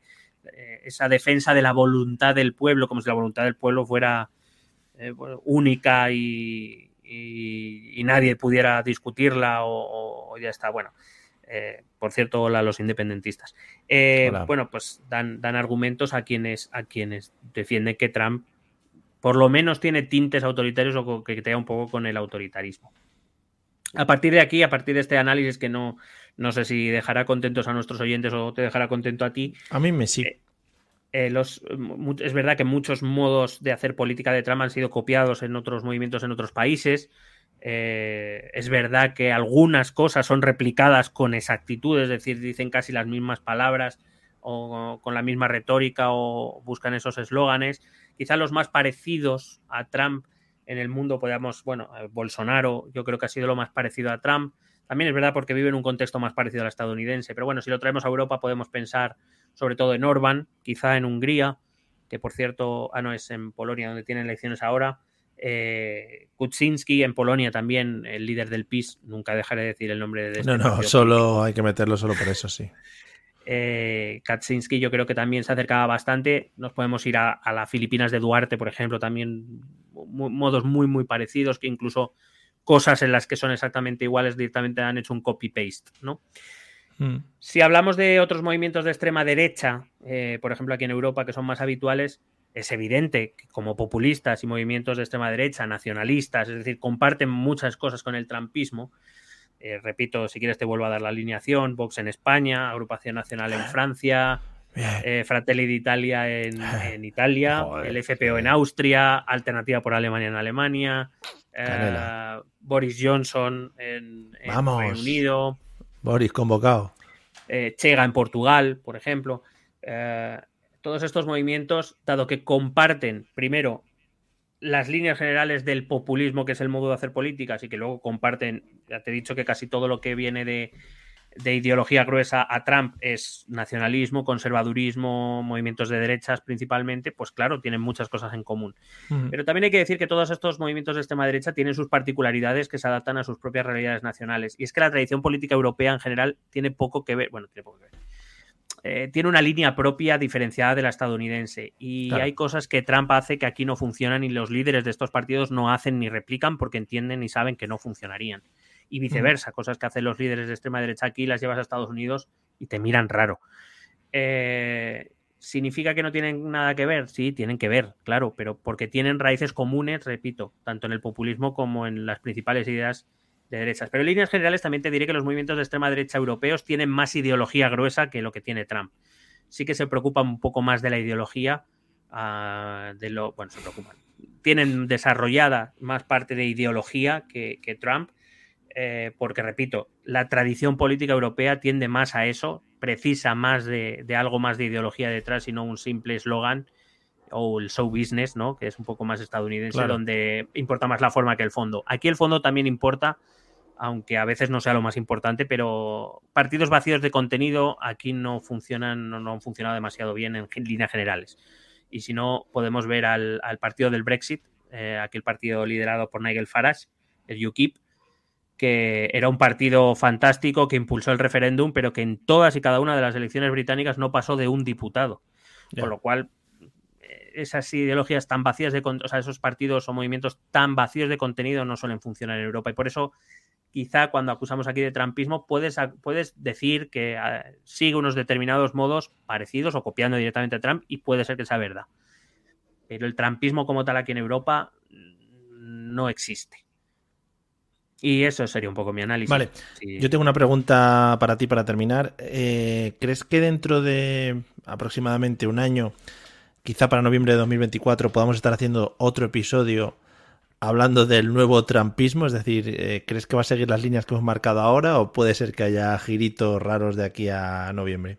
No creo que, haya grandes giros. Al final, si por ejemplo ves las encuestas dentro del Partido Republicano para las primarias, eh, Trump está rondando el 60% del, voto popular, quiero decir, mm, eh, meter nuevas cosas siempre es arriesgar a que, esa nueva cosa no guste, como por ejemplo esto de la monarquía aquí en España, ¿no? Hmm. Eh, en principio no tiene necesidad. Hay que recordar que Trump perdió las elecciones, pero que le votaron 80 millones de personas. que, no, que no es que le dieron una paliza a Biden.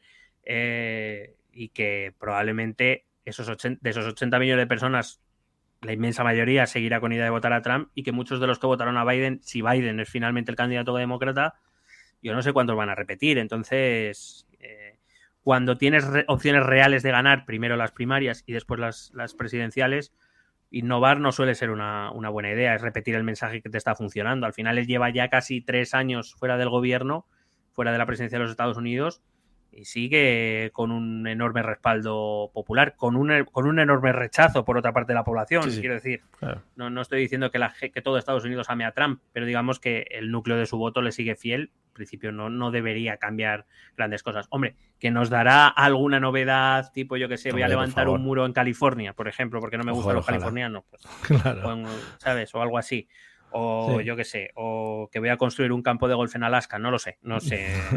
Seguro que sale con algo, pero algo que no destruya la línea general. Vale, vale. Será como, será como un toque de fantasía, probablemente. Sí, sí, sí, claro, le va a meter un poquito de purpurina, ya que le han prohibido la purpurina aquí en Europa. Y unos pues... fireworks, y unos fireworks para contaminar y matar pájaros o algo. Yes. Pues nada, lo iremos hablando aquí durante la campaña, el super, ¿cómo es? El super martes, super miércoles. El super, martes, el super martes, pero eso. Pero bueno, tenemos Iowa y tenemos otros sitios. Vale, pues nada, lo iremos comentando, lo iremos hablando. Estoy vigilando, igual la mirada se me va por aquí por encima porque tengo el gato justo aquí al lado y en un momento dado puede ser que entre en escena y que puede ser que se cargue todo el chiriquito. Así que. ¿Tu gato es trampista? Tiene pinta, tiene pinta, ¿eh? Sí, sí, sí. Además es, es, naranja, o sea, que tiene el mismo color de pelo. Sí, sí, claro. sí. Claro. Bueno, escuchemos los métodos de contacto mientras me peleo con él. Venga. Escucha nuestros métodos de contacto. Puedes escribirnos un correo electrónico a la dirección esto también es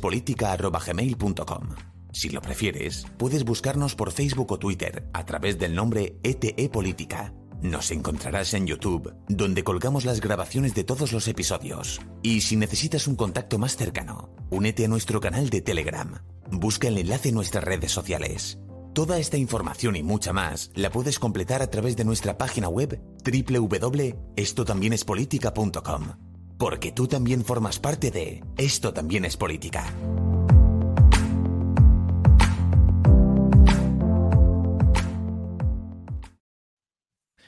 Efectivamente, o sea, aunque no te sientas parte, tú también formas parte porque nosotros somos muy autoritarios para eso. Correcto. A ver, varias cosas a tratar en el día de hoy. La primera, en nuestra microsección, ¿dónde se, dónde se esconde el honor de Borbón? Eh, tengo que plantear una cosa. ¿Crees que el girito para el desfile del 12 de octubre es que aparezca desfilando, eh, doña Leonor? ¿Cómo lo ves? Es que, o sea, vamos a ver. Es que, vamos, yo no si vería otra cosa. La princesa Leonor Sí. desfila el 12 de octubre, Mm.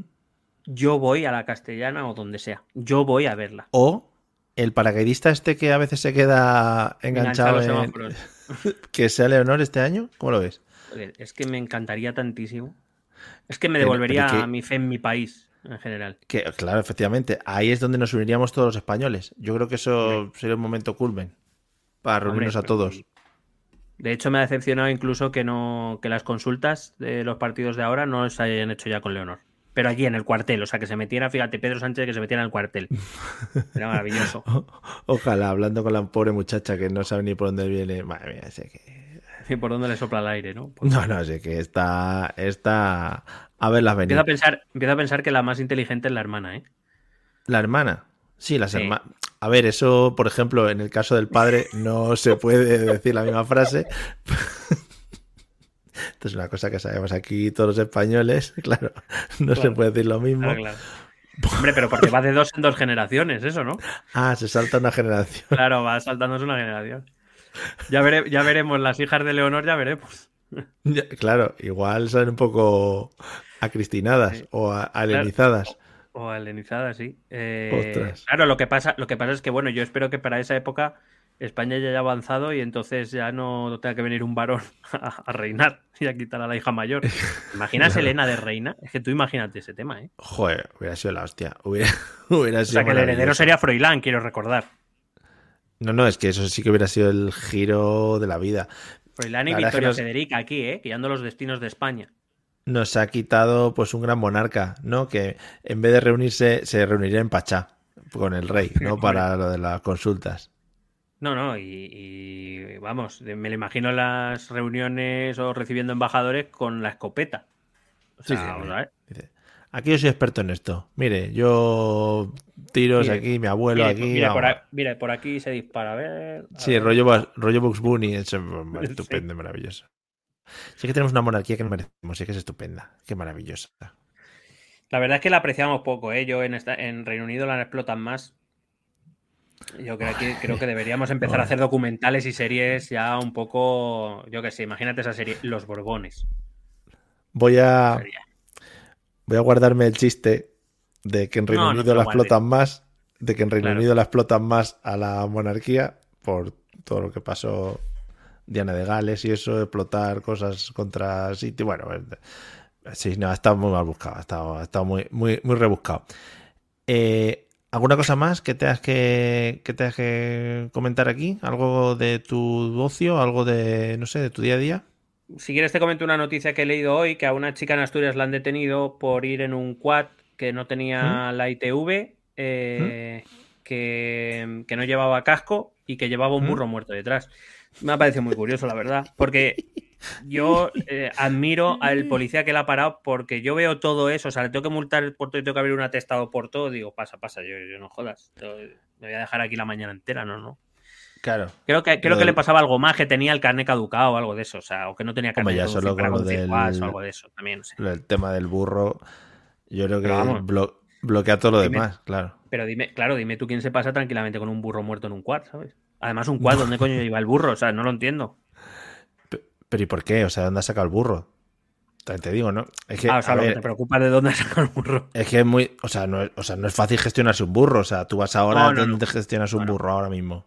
A estas horas de la eh, noche. No, y además que, digamos, es una raza que cada vez quedan. quedan Efectivamente. menos. Espérate, que voy a. Coño, ya voy a mirarlo porque ya me has dejado con la duda. A ver, burro Que muerto. hay un sitio, hay un sitio aquí en Madrid que se llama Burrolandia, que puedes ir a Mm. subirte en los burros y eso, pues muy bonito todo de cara a que la raza se mantenga en crianza, muy bonito. eh, que los Ah, ha sido en Pola de Elena y ha sido circulaba sin carné porque le habían quitado el carné por los puntos. O sea, le habían quitado todos los puntos. Claro, el cual no llevaba claro. ni TV ni seguro.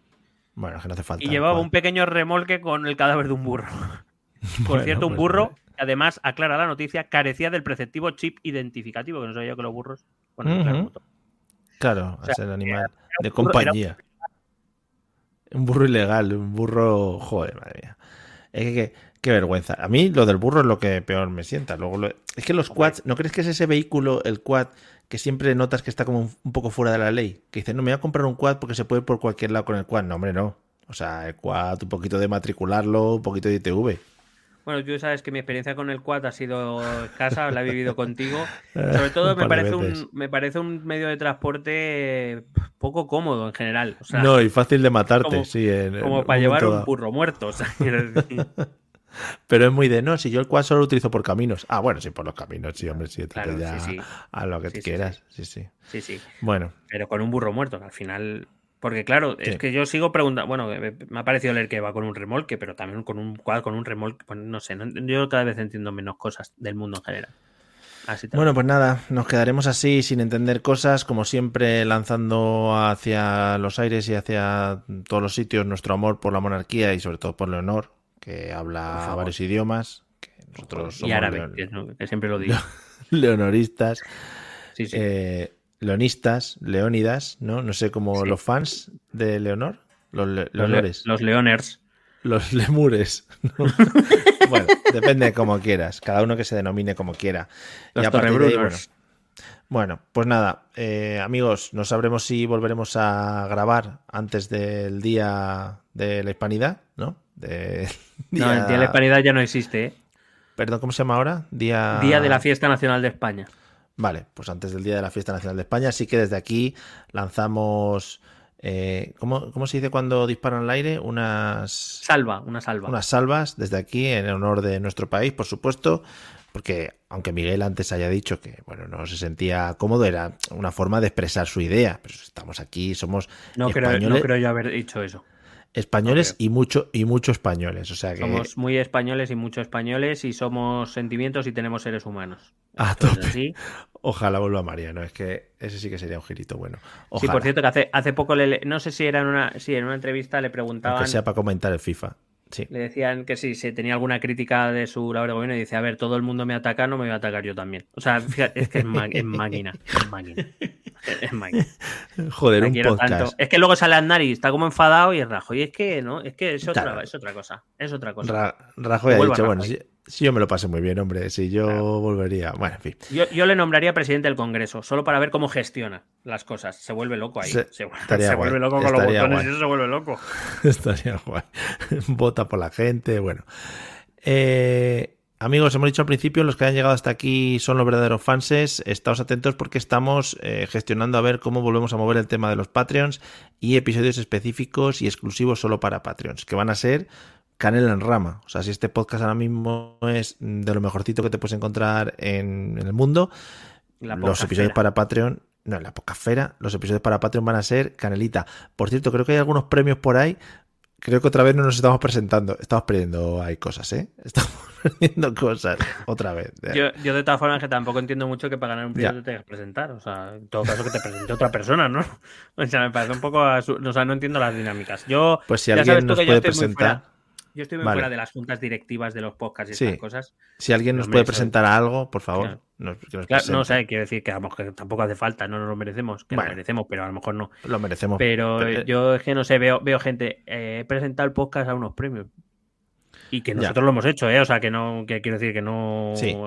Sí. No es una crítica, pero que no entiendo la dinámica del premio en el que tú te tienes que presentar. Es como si Javier Bardem llega a la, a los Oscar y dice que me presento al premio. Dice, joder, qué película más buena he hecho. Claro. ¿eh? Aquí, He hecho un papelaco que flipa, me presento. Me Apúntame presento. ahí. Apúntame. Sí, a los ondas te tienes que presentar también. Bueno, movidas aparte. Pero a los Eh, ondas, pero a los a lo que ondas. a- O sea, a los buenos todos. también te tienes que- O sea, Iñaki Gabilondo se tenía que presentar él a sí mismo. Sí, escribió en, escribió en WhatsApp, hola, soy Iñaki, el de todos los años, ¿sabéis? No, hombre, supongo que los top no. Los top ya dan por hecho que... No sé, no sé, no sé, no sé, no sé cómo va. Pero es que nosotros somos top, Mario. Ya, ya, nosotros deberíamos presentarnos ya por defecto, como los países que van siempre a Eurovisión, aunque sean unos Warry Place. Claro, En fin. aunque, lleve- aunque llevemos a Blanca Paloma. Efectivamente, este, este año la hemos cagado, la hemos cagado. A ver qué presentamos el año que viene. Amiguis, nos vemos pronto, disfrutad. Se me pro- olvidó poner la programa. Podemos hacer el directo de Eurovisión en esto también Espera. es política. Efectivamente, como es en mayo, así tenemos tiempo para pensárnoslo. Por eso. Eh. Efectivamente, podemos irnos a... ¿Dónde era? ¿En Inglaterra? ¿Lo van a celebrar este año? ¿No? ¿No se fue el año pasado? no sé quién ganó el último Bueno, concurso. mm, pues estamos superpuestos en esto también. Nos vemos próximamente, amiguis. Esté- Esténse atentos a sus reproductores de podcast habituales o donde coño estén escuchando esto, porque no lo tengo muy claro. Así que nada, porque claro, al no ser en una pantalla ni nada, pues no se sabe. Que cada uno esté atento donde quiera. O sea, cada uno al final somos libres de estar Sí, atentos. lo importante a es lo que nos estar atentos. Esténse atentos, por favor. Focus in the podcast. Nos vemos pronto y manténganse sanos. Ale, hasta otra. Adiós. Besete.